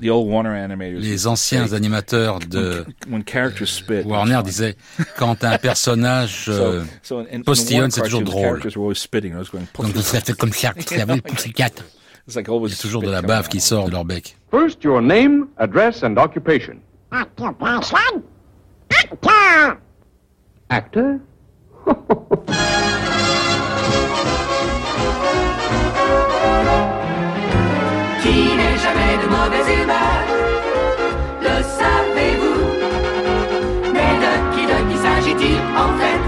Qui est donc cette personne si parfaite Qui est ce saint, cet oiseau rare Qui ne provoque jamais la bagarre Qui est donc ce drôle d'animal Normal Oui, c'est Donald Quand Donald apparaît dans les dessins animés, hein, c'est d'abord un, un personnage secondaire qui fout le bazar dans les dessins animés. Le public le remarque, euh, l'adopte, et donc on va faire des dessins animés spécifiquement avec lui. Et dès qu'il a sa série euh, de, de dessins animés spécifiques, il est adapté en bande dessinée. Et là, c'est Al Taliaferro, autre grand génie, qui va commencer à développer l'univers de, Donald. Euh, et puis, comme c'est une production gigantesque, il y a des tas de supports et qu'il y a des millions de lecteurs, bah, c'est pas un auteur qui travaille, tout le monde signe Disney, mais il y, y en a plein. Et à partir de... Donc, Taliaferro, il va faire ça de 38 jusqu'à 69, où il meurt. Après, d'autres vont prendre sa suite. Et il y a la création dans cet univers de Donald. Euh, il va y avoir Donaldville, euh, tous les personnages. Il y a quelqu'un d'important qui est évidemment euh, Karl Barks. Pour Donald, c'est absolument fondamental.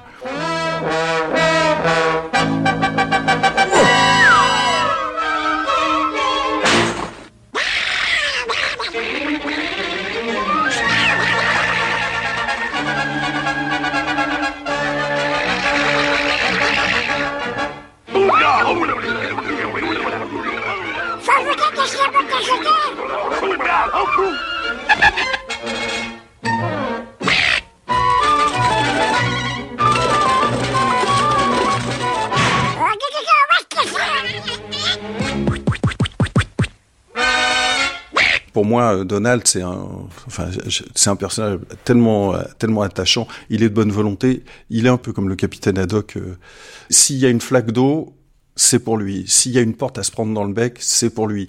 S'il y a une catastrophe qui doit lui tomber sur quelqu'un, ça sera sur lui. Pas de chance, quoi. C'est le, le, le brave type, mais qui s'en prend toujours plein la figure, mais qui malgré tout continue. Et Barks disait, mais c'est un peu moins ça. Parce que Barks euh, a eu une enfance un peu compliquée, il était sous, il avait le problème de, de surdité, donc il était très et il s'est beaucoup battu. Et il dit par exemple cette espèce de d'obsession de Picsou, Un- Uncle Scrooge dans la version américaine. Il y a une- un clin d'œil direct à Dickens. Hein. Le personnage du conte de Noël. Ouais, des contes de Noël.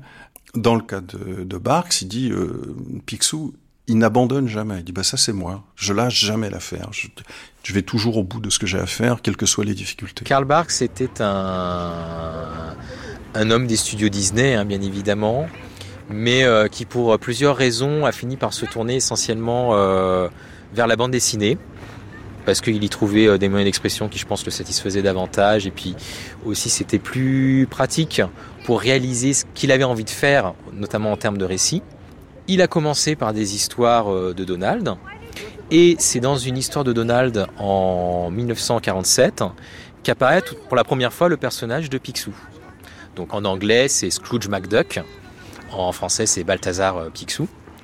C'est un Écossais, il est avare, évidemment acariâtre. Et Barks va très vite comprendre le potentiel du personnage, notamment parce que comme c'est le canard le plus riche du monde, euh, quand vous êtes riche, vous pouvez tout faire, vous pouvez tout vous permettre. Donc là, vous avez un champ des possibles qui est encore plus ouvert euh, qu'à la normale. Et il va, Barks va prendre les personnages de Donald et de Riri, Fifi Loulou, il va les unir à Picsou et ça va donner cette, euh, ce qui va devenir après proverbialement euh, la bande à Picsou. Et il va en faire des récits euh, évidemment essentiellement comiques qui se passent d'une manière domestique, mais les grandes réussites de Karl Bach, c'est les grands récits d'aventure à travers le monde, à la recherche de trésors disparus, à la rencontre de créatures fantastiques, le trésor du Machu Picchu, le trésor du roi Crésus, le monstre du Loch Ness, etc., etc., etc. Et hum, ce qui est très amusant, c'est que jusqu'à une période très récente, on ne connaissait pas les noms des auteurs des bandes dessinées Disney qu'on pouvait lire dans les magazines qu'on avait. C'est qu'à la fin des années 90, justement parce qu'il y avait des gens, des fans qui avaient remarqué la particulière qualité de ces histoires, qui ont fini par se renseigner, qui ont découvert qu'il y a un homme qui, se trouvait derrière ça, qui s'appelait Karl Barks, et qui ont commencé à faire émerger un petit peu une connaissance de, ces artistes. C'est-à-dire qu'une bande dessinée Disney, elle ne sort pas de nulle part. Il y a un artiste derrière, un dessinateur. Les dessinateurs, ils ont tous leur style particulier. Euh, le style de Floyd Gottfredson, qui a très longtemps fait Mickey, n'a rien à voir avec le style graphique de Karl Barks sur, euh, Picsou, euh, style qui n'a lui-même rien à voir avec celui de Kenon de Rossa, qui dans les années, à partir des années 88-89, a commencé à reprendre le personnage, le personnage de Picsou. Come on, we're not waterlogged yet.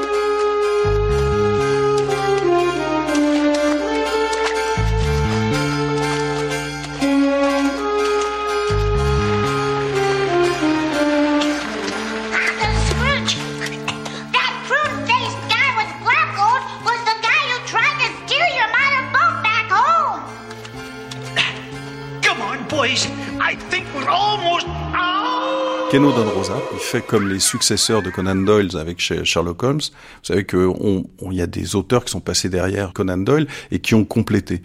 Et dans les histoires de Donald et de, l'oncle Picsou de Barks, il y a par exemple les ascendances écossaises de Scrooge. Il s'appelle Max Scrooge.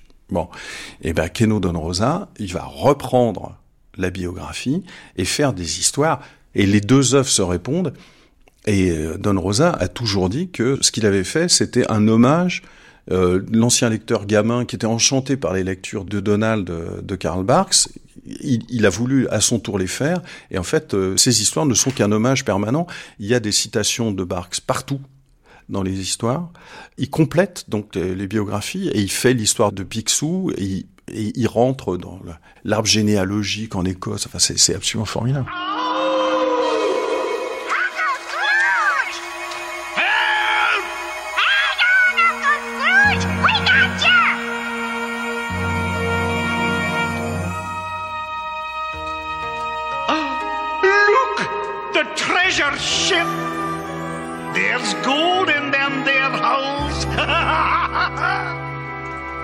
Did it, boys? I'm still number one.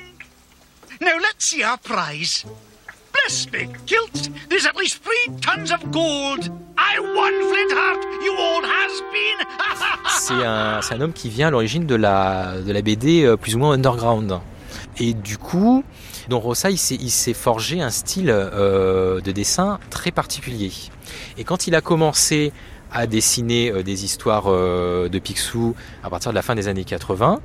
Il a insufflé, sans la fadir, sans le normaliser dans un style rond Disney, son propre style de dessin, qui est un dessin extrêmement précis, extrêmement détaillé, avec beaucoup de jeux d'ombre, de trames, de traits très fins.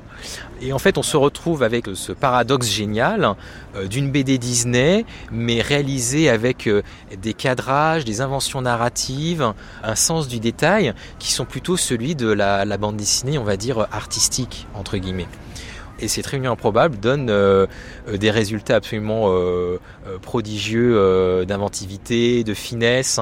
Une BD de Non Rossa, vous pouvez sans problème observer pendant plus d'une minute une seule case, parce qu'il y a toujours quelque chose à, à regarder dans un petit pli. il va par exemple parfois dessiner des plis au-dessus des yeux ou des plis de rides sur, sur Picsou ou sur Donald. Il va leur donner une expressivité humaine euh, absolument euh, inégalée. Et en plus de ça, Don Rosa va avoir euh, ce, double coup de génie, c'est de s'emparer de ce qu'avait fait Karl Barks autour du personnage du Picsou pour en faire quasiment une mythologie interne. C'est-à-dire que les histoires de Karl Barks deviennent un canon auquel Don Rosa se réfère pour réaliser ses propres histoires. Et Don Rosa va même, euh, à la fin des années 90, euh, euh, réaliser une série de 12 épisodes qui s'intitule en France La jeunesse de Picsou. Donc le titre anglais c'est même encore mieux The Life and Times of Scrooge McDuck, où Don Rosa s'est amusé à. Il a lu toutes les histoires de Karl Barks, et il y en a beaucoup, parce que Karl Barks a travaillé pendant toutes les années 50, 60, etc. Il a relevé la moindre allusion qu'avait pu faire Barks au passé de Picsou, donc euh, tout ce qui précède sa rencontre avec euh, Donald et ses neveux. Et il en a fait un récit cohérent, avec une chronologie qui ancre Picsou euh, dans notre époque. Donc Picsou, il a une date de naissance, je crois que c'est 1867 si je ne me trompe pas. Donc on sait qu'il a eu une enfance en Écosse à la fin du 19e siècle, son passage en Amérique pour faire fortune, sa famille, euh, puisqu'il a des neveux, ça veut dire qu'il a des sœurs, euh, qu'il a eu des parents, sa famille illustre avait un château en Écosse. En fait, nous, lecteurs français, on a découvert cette cohérence grâce à Don Rosa, et du coup, nous, rétrospectivement, on a pu aller ensuite explorer les histoires de Karl Barks pour retrouver les échos de ces aventures euh, créées par, euh, par Rosa. C'est le plus grand poste de toute la ville, Picsou, Picsou. C'est le plus puissant de tout Canardville, Picsou, Picsou. Il vaut des milliards en or,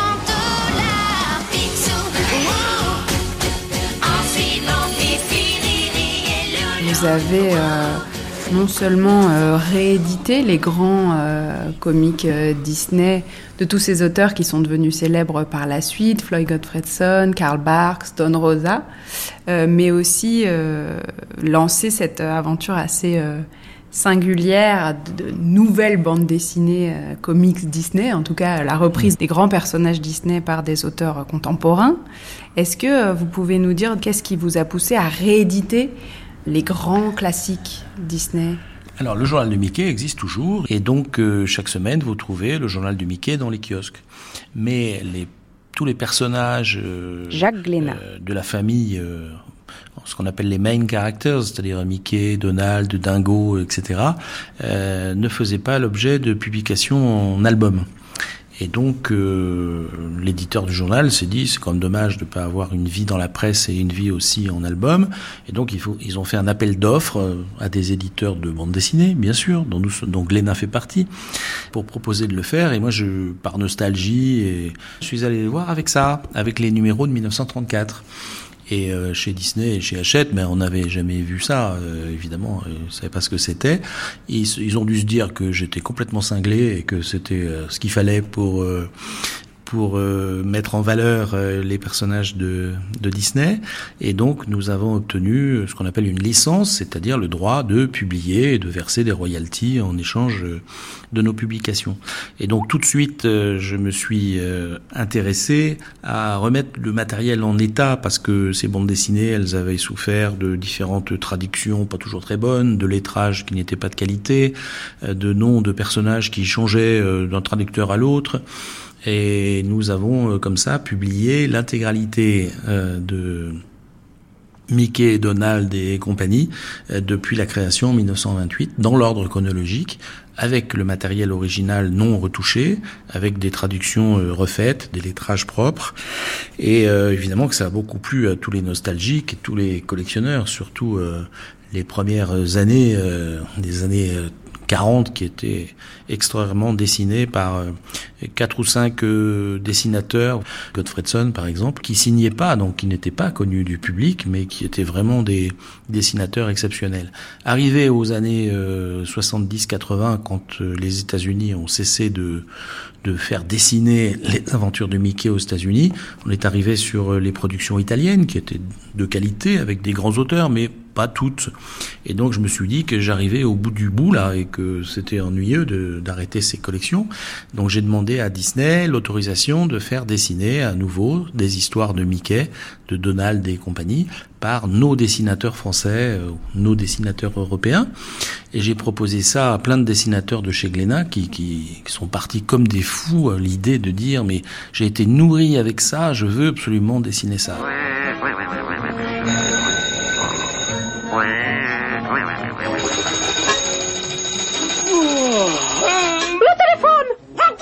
Téléphone Allô, Cosette Allô Allô Allô Allô, Cosette Je crois que pour tous les auteurs de bande dessinée, et évidemment aussi tous les, tout le public, euh, Mickey, ça a marqué notre enfance. Alors, il y a eu quelques dessins animés que j'ai vus. Il y avait le journal de Mickey. Et c'était, euh, pour moi, c'était quelque chose de très fort. C'était, euh, j'y croyais complètement.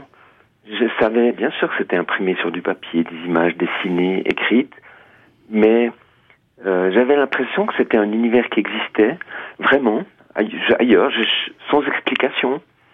Et, j'aimais m'y plonger. Et pour moi, c'était c'était le bonheur. Ce qui fait que j'ai assez tôt, ça paraît incroyable, mais très tôt, euh, vers 7 euh, ou 8 ans, j'ai rêvé de, Je me rendais compte c'était un travail, qu'il y avait des êtres humains qui réalisaient ça. Et j'ai rêvé de, ben de moi-même faire du Mickey. Alors, il n'y avait pas que Mickey. D'abord, il y avait Dingo, que j'adorais, Donald, etc., Mini. Mais euh, il y avait d'autres choses aussi. Il y avait la lecture du journal de Spirou, Tintin. Euh, ça s'est développé euh, avec les années. Mais ça a été vraiment un Mickey, c'était un, un, très vieux rêve, à tel point que en 78, je suis parti, j'avais 28 ans, je dessinais déjà, j'avais mes propres albums, mais je suis parti à Los Angeles et j'ai obtenu un, ce qu'on appelle un, un rendez-vous d'embauche. Là, on m'a dit oui, mais enfin, c'était clair que j'allais faire du dessin à la chaîne. Pour moi, ce qui m'intéressait, c'était vraiment le côté créatif. Je m'estime euh, pas euh, un dessinateur extrêmement doué. En revanche, l'aspect créatif me passionne. Et donc, j'ai renoncé. Donc, je suis reparti euh, dans ma Suisse natale pour faire mes albums de Jonathan. Je crois me souvenir que les premières fois où j'ai dû lire du Disney, c'était chez mon cousin qui était abonné au journal de Mickey. Donc à chaque fois que j'allais chez lui, je, je lisais les, du Mickey, du Donald, mais pas que. Il y avait aussi des, des strips euh, de Mandrake, de Hagar du Nord, euh, etc. Lewis Trondheim. Et, euh, mais pas tout le temps chez mon cousin, donc euh, parfois il me manquait des, des, bouts dans les histoires. Ce qui me gênait pas plus que ça, parce que comme j'ai beaucoup d'imagination, j'inventais ce qui pouvait se passer entre, les, entre deux histoires qui manquaient. Et mes parents étant libraires, ils m'ont offert aussi un jour deux, deux intégrales, on va dire, de Karl Barks et de Godfredson donc des histoires de Mickey des années 30 et de Donald des années 40, euh, qui étaient coloriées assez mochement, on va dire, parce que c'était des couleurs euh, genre jaune, bleu, rouge. mais ça m'a pas beaucoup plu parce que mes parents étaient libraires. Donc le fait qu'ils m'offrent un livre, bah, super cool, c'est comme un cordonnier qui offre des chaussures à, ses enfants. Donc les, les, bouquins, je les ai mis pendant un an à peu près de côté sans les lire. Puis à un moment, j'étais un petit peu vraiment désœuvré. Et je me suis dit, tiens, on va lire quand même ces trucs-là. Donc non seulement j'ai découvert l'univers de ces deux auteurs qui est incroyable, mais en plus de ça, j'ai découvert, parce qu'avant les, les, pages, il y avait des photos des auteurs. Donc j'ai découvert qu'il y avait des gens qui travaillaient là-dessus et qui n'étaient pas Walt Disney, qui étaient des gens qui s'appelaient Karl Barks ou Gottfredson. Et ça, ça m'a vraiment étonné, euh, plus qu'autre chose. Après, donc les histoires étaient fantastiques. Hein, surtout les, les Karl Barks. Moi, j'ai tendance à dire, en fait, dans, dans, dans l'univers des années 40-50 dans le monde en bande dessinée, il y avait trois figures majeures. En France, Belgique, c'était euh, Hergé avec Tintin. Euh, au Japon, c'était Tezuka. Et euh, aux États-Unis, c'était Barks. Ils, avaient tous en fait une sorte de, facilité d'écriture, en tout cas apparente, une lisibilité pour enfants euh, et des histoires avec beaucoup d'imagination. Et ces trois personnages-là, pour moi, sont une espèce de, pivot clé pour tout ce qui a suivi derrière dans chaque pays. Ce que j'aimais bien chez Barks, c'était les, un peu la folie des histoires euh, quand il, Donald doit aller dans les Andes chercher des, des œufs carrés pour son oncle. En fait, à chaque fois, c'est toujours plus, ou moins la même histoire. C'est Picsou qui envoie ses, son neveu et, et, les neveux de son neveu euh, aux quatre coins du monde pour chercher un trésor ou une cité engloutie ou des choses très rares du, du, du crin de, de licorne ou, euh, ou, la toison d'or. Et à chaque fois, moi, ça me ça m'émerveillait parce que faut se souvenir qu'à l'époque, moi, je suis né en 64. Euh, dans, dans les années 70, on avait deux, trois chaînes de télé et euh, c'était pas terrible au niveau des effets spéciaux et de, de ce qu'on nous proposait. Donc, euh, le, le, vrai travail d'imagination euh, était fait à travers les bandes dessinées. En tout cas, moi, j'avais ça, Barks et Godfredson, qui m'en mettaient plein les yeux. J'ai eu la chance, moi, d'avoir Régis Loisel. Pourtant, je suis issu d'un milieu populaire, mais bon, euh, j'ai eu la chance d'avoir la, la, la, la, la télé en 1958, oui, donc c'est, ça, ça date pas d'aujourd'hui, et parce que j'avais un père qui était militaire, et fait bref, et puis je sais pas pourquoi, euh, sûrement par culpabilité, il avait dû acheter la télé à ma mère. Voilà, donc et, donc on était les, seuls gamins dans le quartier à, à avoir la télé, donc. Euh, il y avait de temps en temps des dessins animés des années 30, 30, 40, quoi. Hein. Et effectivement, il y a eu après, euh, dans les années 60, après, il y a eu, euh, il y a eu Pierre Tchernia qui avait fait l'ami public numéro 1, et ça, c'était, ça passait une fois par an. Et il y avait des extraits de dessins animés, il y avait des, extraits, des, des, des, petits, des petits films d'animation aussi, des petits, euh, des courts métrages, donc. Et là, c'est là qu'on a, c'est là que j'ai vraiment découvert Mickey. Euh, euh, à travers le dessin animé. Ensuite, la bande dessinée, évidemment, moi, je suis pas né dans les années 30, évidemment, donc je n'ai pas connu, moi, le, le, la bande dessinée de Godfredson. Moi, j'ai connu la bande dessinée qu'on qu voyait dans les années 50, avec le gros album de Mickey relié, le journal de Mickey. Mais euh, quand je me, je me suis intéressé euh, au, au, sujet, puisque c'était, je voulais en faire mon métier, moi, c'est grâce à Mickey que je, je me suis mis à faire de la bande dessinée. Et là, ben, en glanant à droite à gauche, j'ai découvert que l'origine de, de, la bande dessinée de, de, de, Mickey, donc euh, des, des, années 30, fait, faite, euh, ces, bandes dessinées faites par euh, dessinées par Godfredson. Quoi. Donc là, je me suis vraiment, euh, là, j'ai vraiment retrouvé l'esprit du dessin animé. C'est ce côté noir et blanc du, du personnage. Autant Donald euh, est un personnage qui m'intéresse plus, que je suis plus intéressé par la personnalité de Donald et de son univers, mais graphiquement, je préfère de très très loin le le côté euh, Mickey, Horace, Dingo, vous voyez, où il y a beaucoup de noir dans les personnages.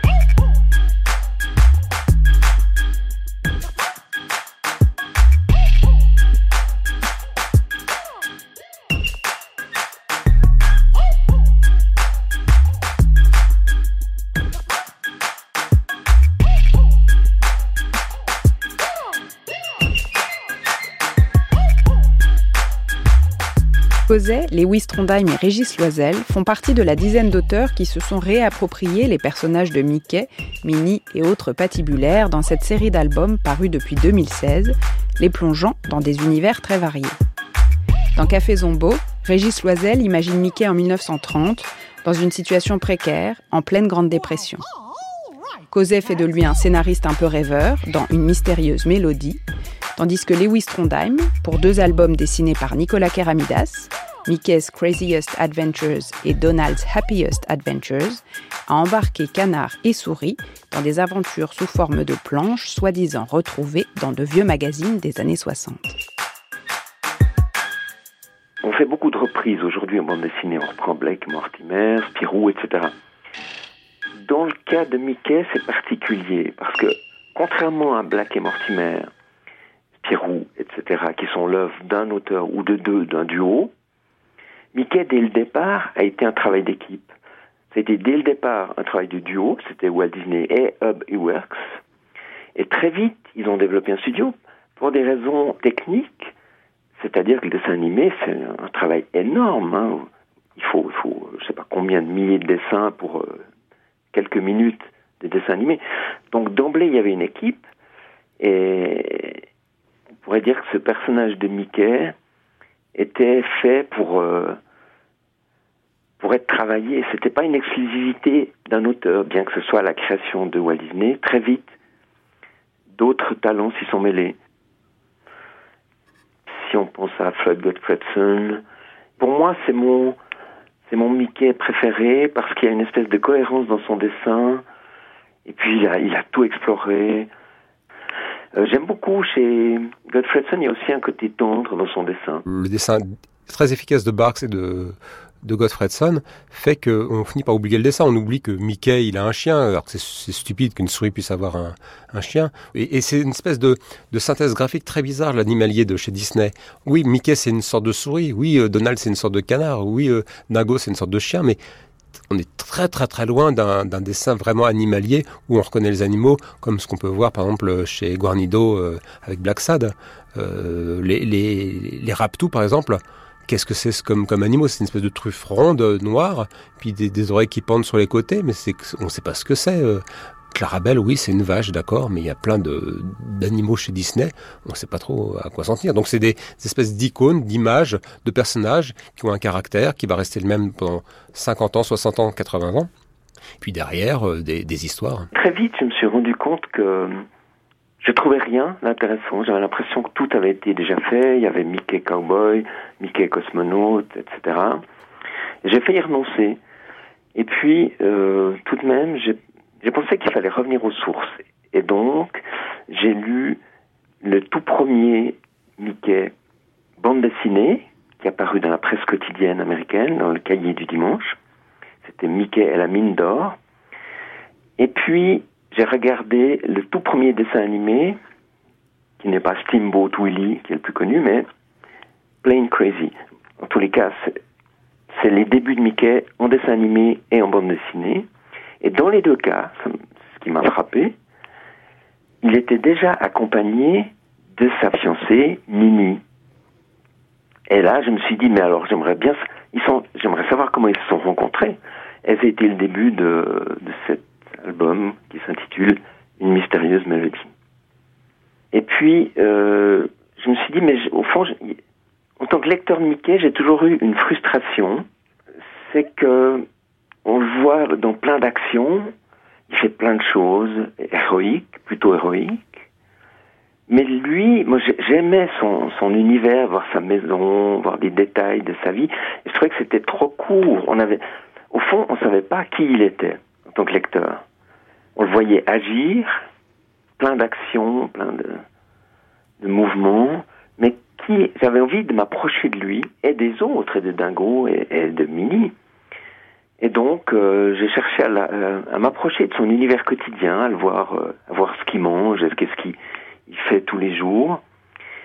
Et l'idée d'en faire un scénariste, pour moi, euh, c'était une façon de me l'approprier et de parler d'un domaine que je connais. Alors j'avais envie, à la base, pour tout vous dire, j'avais envie d'en faire un auteur de bande dessinée, mais j'avais un problème graphique. C'est-à-dire que ça m'obligeait à montrer ces, les bandes dessinées que lui créerait. Et je ne savais pas, il fallait pour ça que ce dessin soit encore plus stylisé, schématique, humoristique que lui-même. Et j'étais, c'était une impasse. Comment faire quelque chose de, d'encore, parce que c'est hyper simple, Mickey, c'est trois ronds. Et puis on, a vu, on voit sa tête, son visage. Donc j'ai renoncé à en faire un auteur de bande dessinée, mais j'ai pensé que ça pourrait, il pourrait être scénariste, et ça a été euh, le début de cette mystérieuse mélodie. Donc quand, j'ai eu le, choix de, de prendre n'importe quel personnage pour faire une histoire de Mickey, bah, utiliser Mickey c'était bien, mais comme il était un peu boy scout comme je le disais tout à l'heure, il fallait lui adjoindre un, complice qui lui euh, serait un peu l'inverse. Et Donald euh, faisait tout à fait l'affaire. Ils, ils, avaient déjà vécu des aventures dans les années 30 ensemble avec Dingo euh, chez, chez Godfredson. Après, les deux univers entre les canards d'un côté et, Mickey de l'autre, Donaldville d'un côté et Mickeyville de l'autre, s'est séparé dans les années 50-60 et euh, généralement on les trouvait plus ensemble. Ce qui me paraissait bizarre, mais bon, pourquoi pas. Donc là, les mettre ensemble, ça me plaisait. Et je me disais, dans ce cas-là, ça veut dire que les deux méchants, c'est Patibula d'un côté pour Mickey et les Raptou pour Donald de l'autre, il faudrait aussi les mettre ensemble. Et donc, euh, s'ils se mettent ensemble, donc ils, vont à chaque fois. C'est toujours la même chose chez Disney en fait. Il y a, il y Géo trouve tout qui fait des inventions, donc euh, c'est mal utilisé d'une façon ou d'une autre, que ce soit par Donald ou que, ce soit par les méchants. Et l'or de Picsou est souvent volé euh, ou on tente de le voler, donc ben, on, on va faire un truc comme ça. C'est l'histoire en général que j'ai faite sur cet album-là spécifique de Mickey Craziest Adventures. C'est le canevas de base de tout ce qu'on a pu lire déjà. C'est, j'ai rien créé de plus. Sinon, le fait d'avoir d'être dans une structure de facsimilé et de faire croire que c'est des vieilles histoires. Il y, a, y a le gentil qui essaye de sauver le truc euh, et à la fin il y arrive. L'important c'est plus le chemin que, l'aboutissement. On sait, on sait toujours que Mickey va réussir son coup et on sait toujours que Donald, bah, il, va finir l'histoire euh, pas plus riche qu'avant. Avec ce règlement-là, bah, on, on, se dit voilà, euh, c'est le voyage qui importe. L'histoire, elle est basique de chez Basique. C'est, c'est comme d'habitude, c'est Picsou qui perd son Nicolas son, Keramidas. son trésor et puis euh, il envoie Mickey et Donald euh, le chercher, quoi. Voilà. Et du coup, ce qu'il y avait de, de rigolo là-dedans, euh, on est plus dans le concept, c'est-à-dire qu'effectivement chaque planche par contre fait une petite histoire, un peu un petit gag marrant avec euh, là-dessus Lewis c'est vraiment un, un, roi pour ce genre de choses et pour ce genre de narration quoi. Mais ce qui est marrant et c'est ce qui s'est passé au début, il y a on raconte le début de l'histoire, donc où Picsou perd son, trésor et il, va commander à Mickey et Donald d'aller le chercher. Et après, Lewis, il me dit, bon, bah, ensuite, on fait ce qu'on veut pendant 40 pages, mais vraiment ce qu'on veut. C'est-à-dire, il, me dit, tu veux être où? Dans l'espace? Ok, bah allez, on va dans l'espace. Tu veux être là? Et à chaque fois, il trouve un gag qui va avec. C'est vraiment de, l'impro. Euh... Il me dit, moi, j'ai besoin juste de trois pages à la fin où euh, il voit les raptous, il leur casse la figure, et puis il récupère le trésor, et puis voilà, c'est fini. Mais au milieu, on fait ce qu'on veut. Voilà. Ce qui est une chose complètement différente du deuxième album où là on dit qu'on a on a retrouvé toutes les pages, donc c'est un album qui est complet cette fois-ci, et où le deuxième album en fait on voulait quelque chose de complètement différent, c'est-à-dire qu'on voulait pas spécialement justement de aller dans plein d'endroits. Euh, ce qu'on voulait, c'était plus pour le coup mettre en avant l'histoire. Pour un deuxième album, je me suis dit faisons une, quête philosophique euh, sur la recherche du bonheur avec Picsou qui, euh, qui demande à, Donald d'aller chercher un nouveau trésor et, Donald qui dit ouais mais à chaque fois que tu me demandes un trésor t'es content sur le coup. Euh, donc t'as as un petit peu un petit moment de bonheur. Mais après euh, tu me renvoies chercher un nouveau trésor parce que ça va pas. En fait ce que tu veux c'est juste le petit moment de bonheur euh, ce que tu cherches c'est le bonheur. Et, et Picsou qui dit ah bah oui c'est vrai t'as raison dans ce cas-là va me chercher le secret du bonheur et je me suis dit, ouais, ça c'est une bonne, tension dramatique pour euh, emmener le personnage de Donald à, la recherche de, quelque chose et de passer par toutes les étapes de la philosophie pour les gamins et pour les adultes aussi. Et là, j'étais content parce que je pouvais faire deux niveaux de lecture et tout en m'amusant. Donc voilà, j'avais peur que, Disney refuse ce truc-là parce que ce serait trop adulte. Et en fait, ils l'ont, l'ont pas trop vu passer. Et quand ils ont vu l'album vraiment arriver, imprimé tout ça, ils ont dit ah c'est un peu trop pour adultes quand même. Et, mais c'était trop tard, c'était fait. Rire sardonique. Mickey, Mickey, we want Mickey.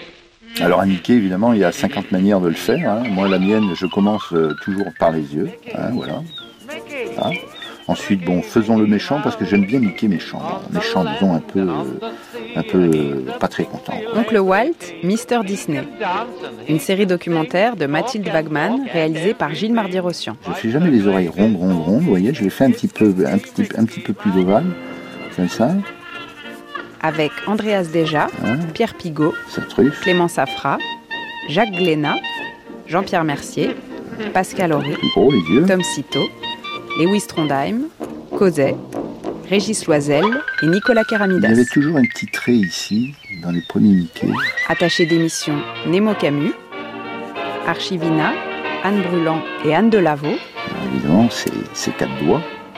Traduction Marguerite Capel et Michel Zlotowski. Voilà, donc c'est deux boutons. Hop. Sa queue. Prise de son Philippe Mercher, Bernard Laniel, Emmanuel Morse Duncan et Claire Levasseur. Voilà, sa petite culotte. Euh.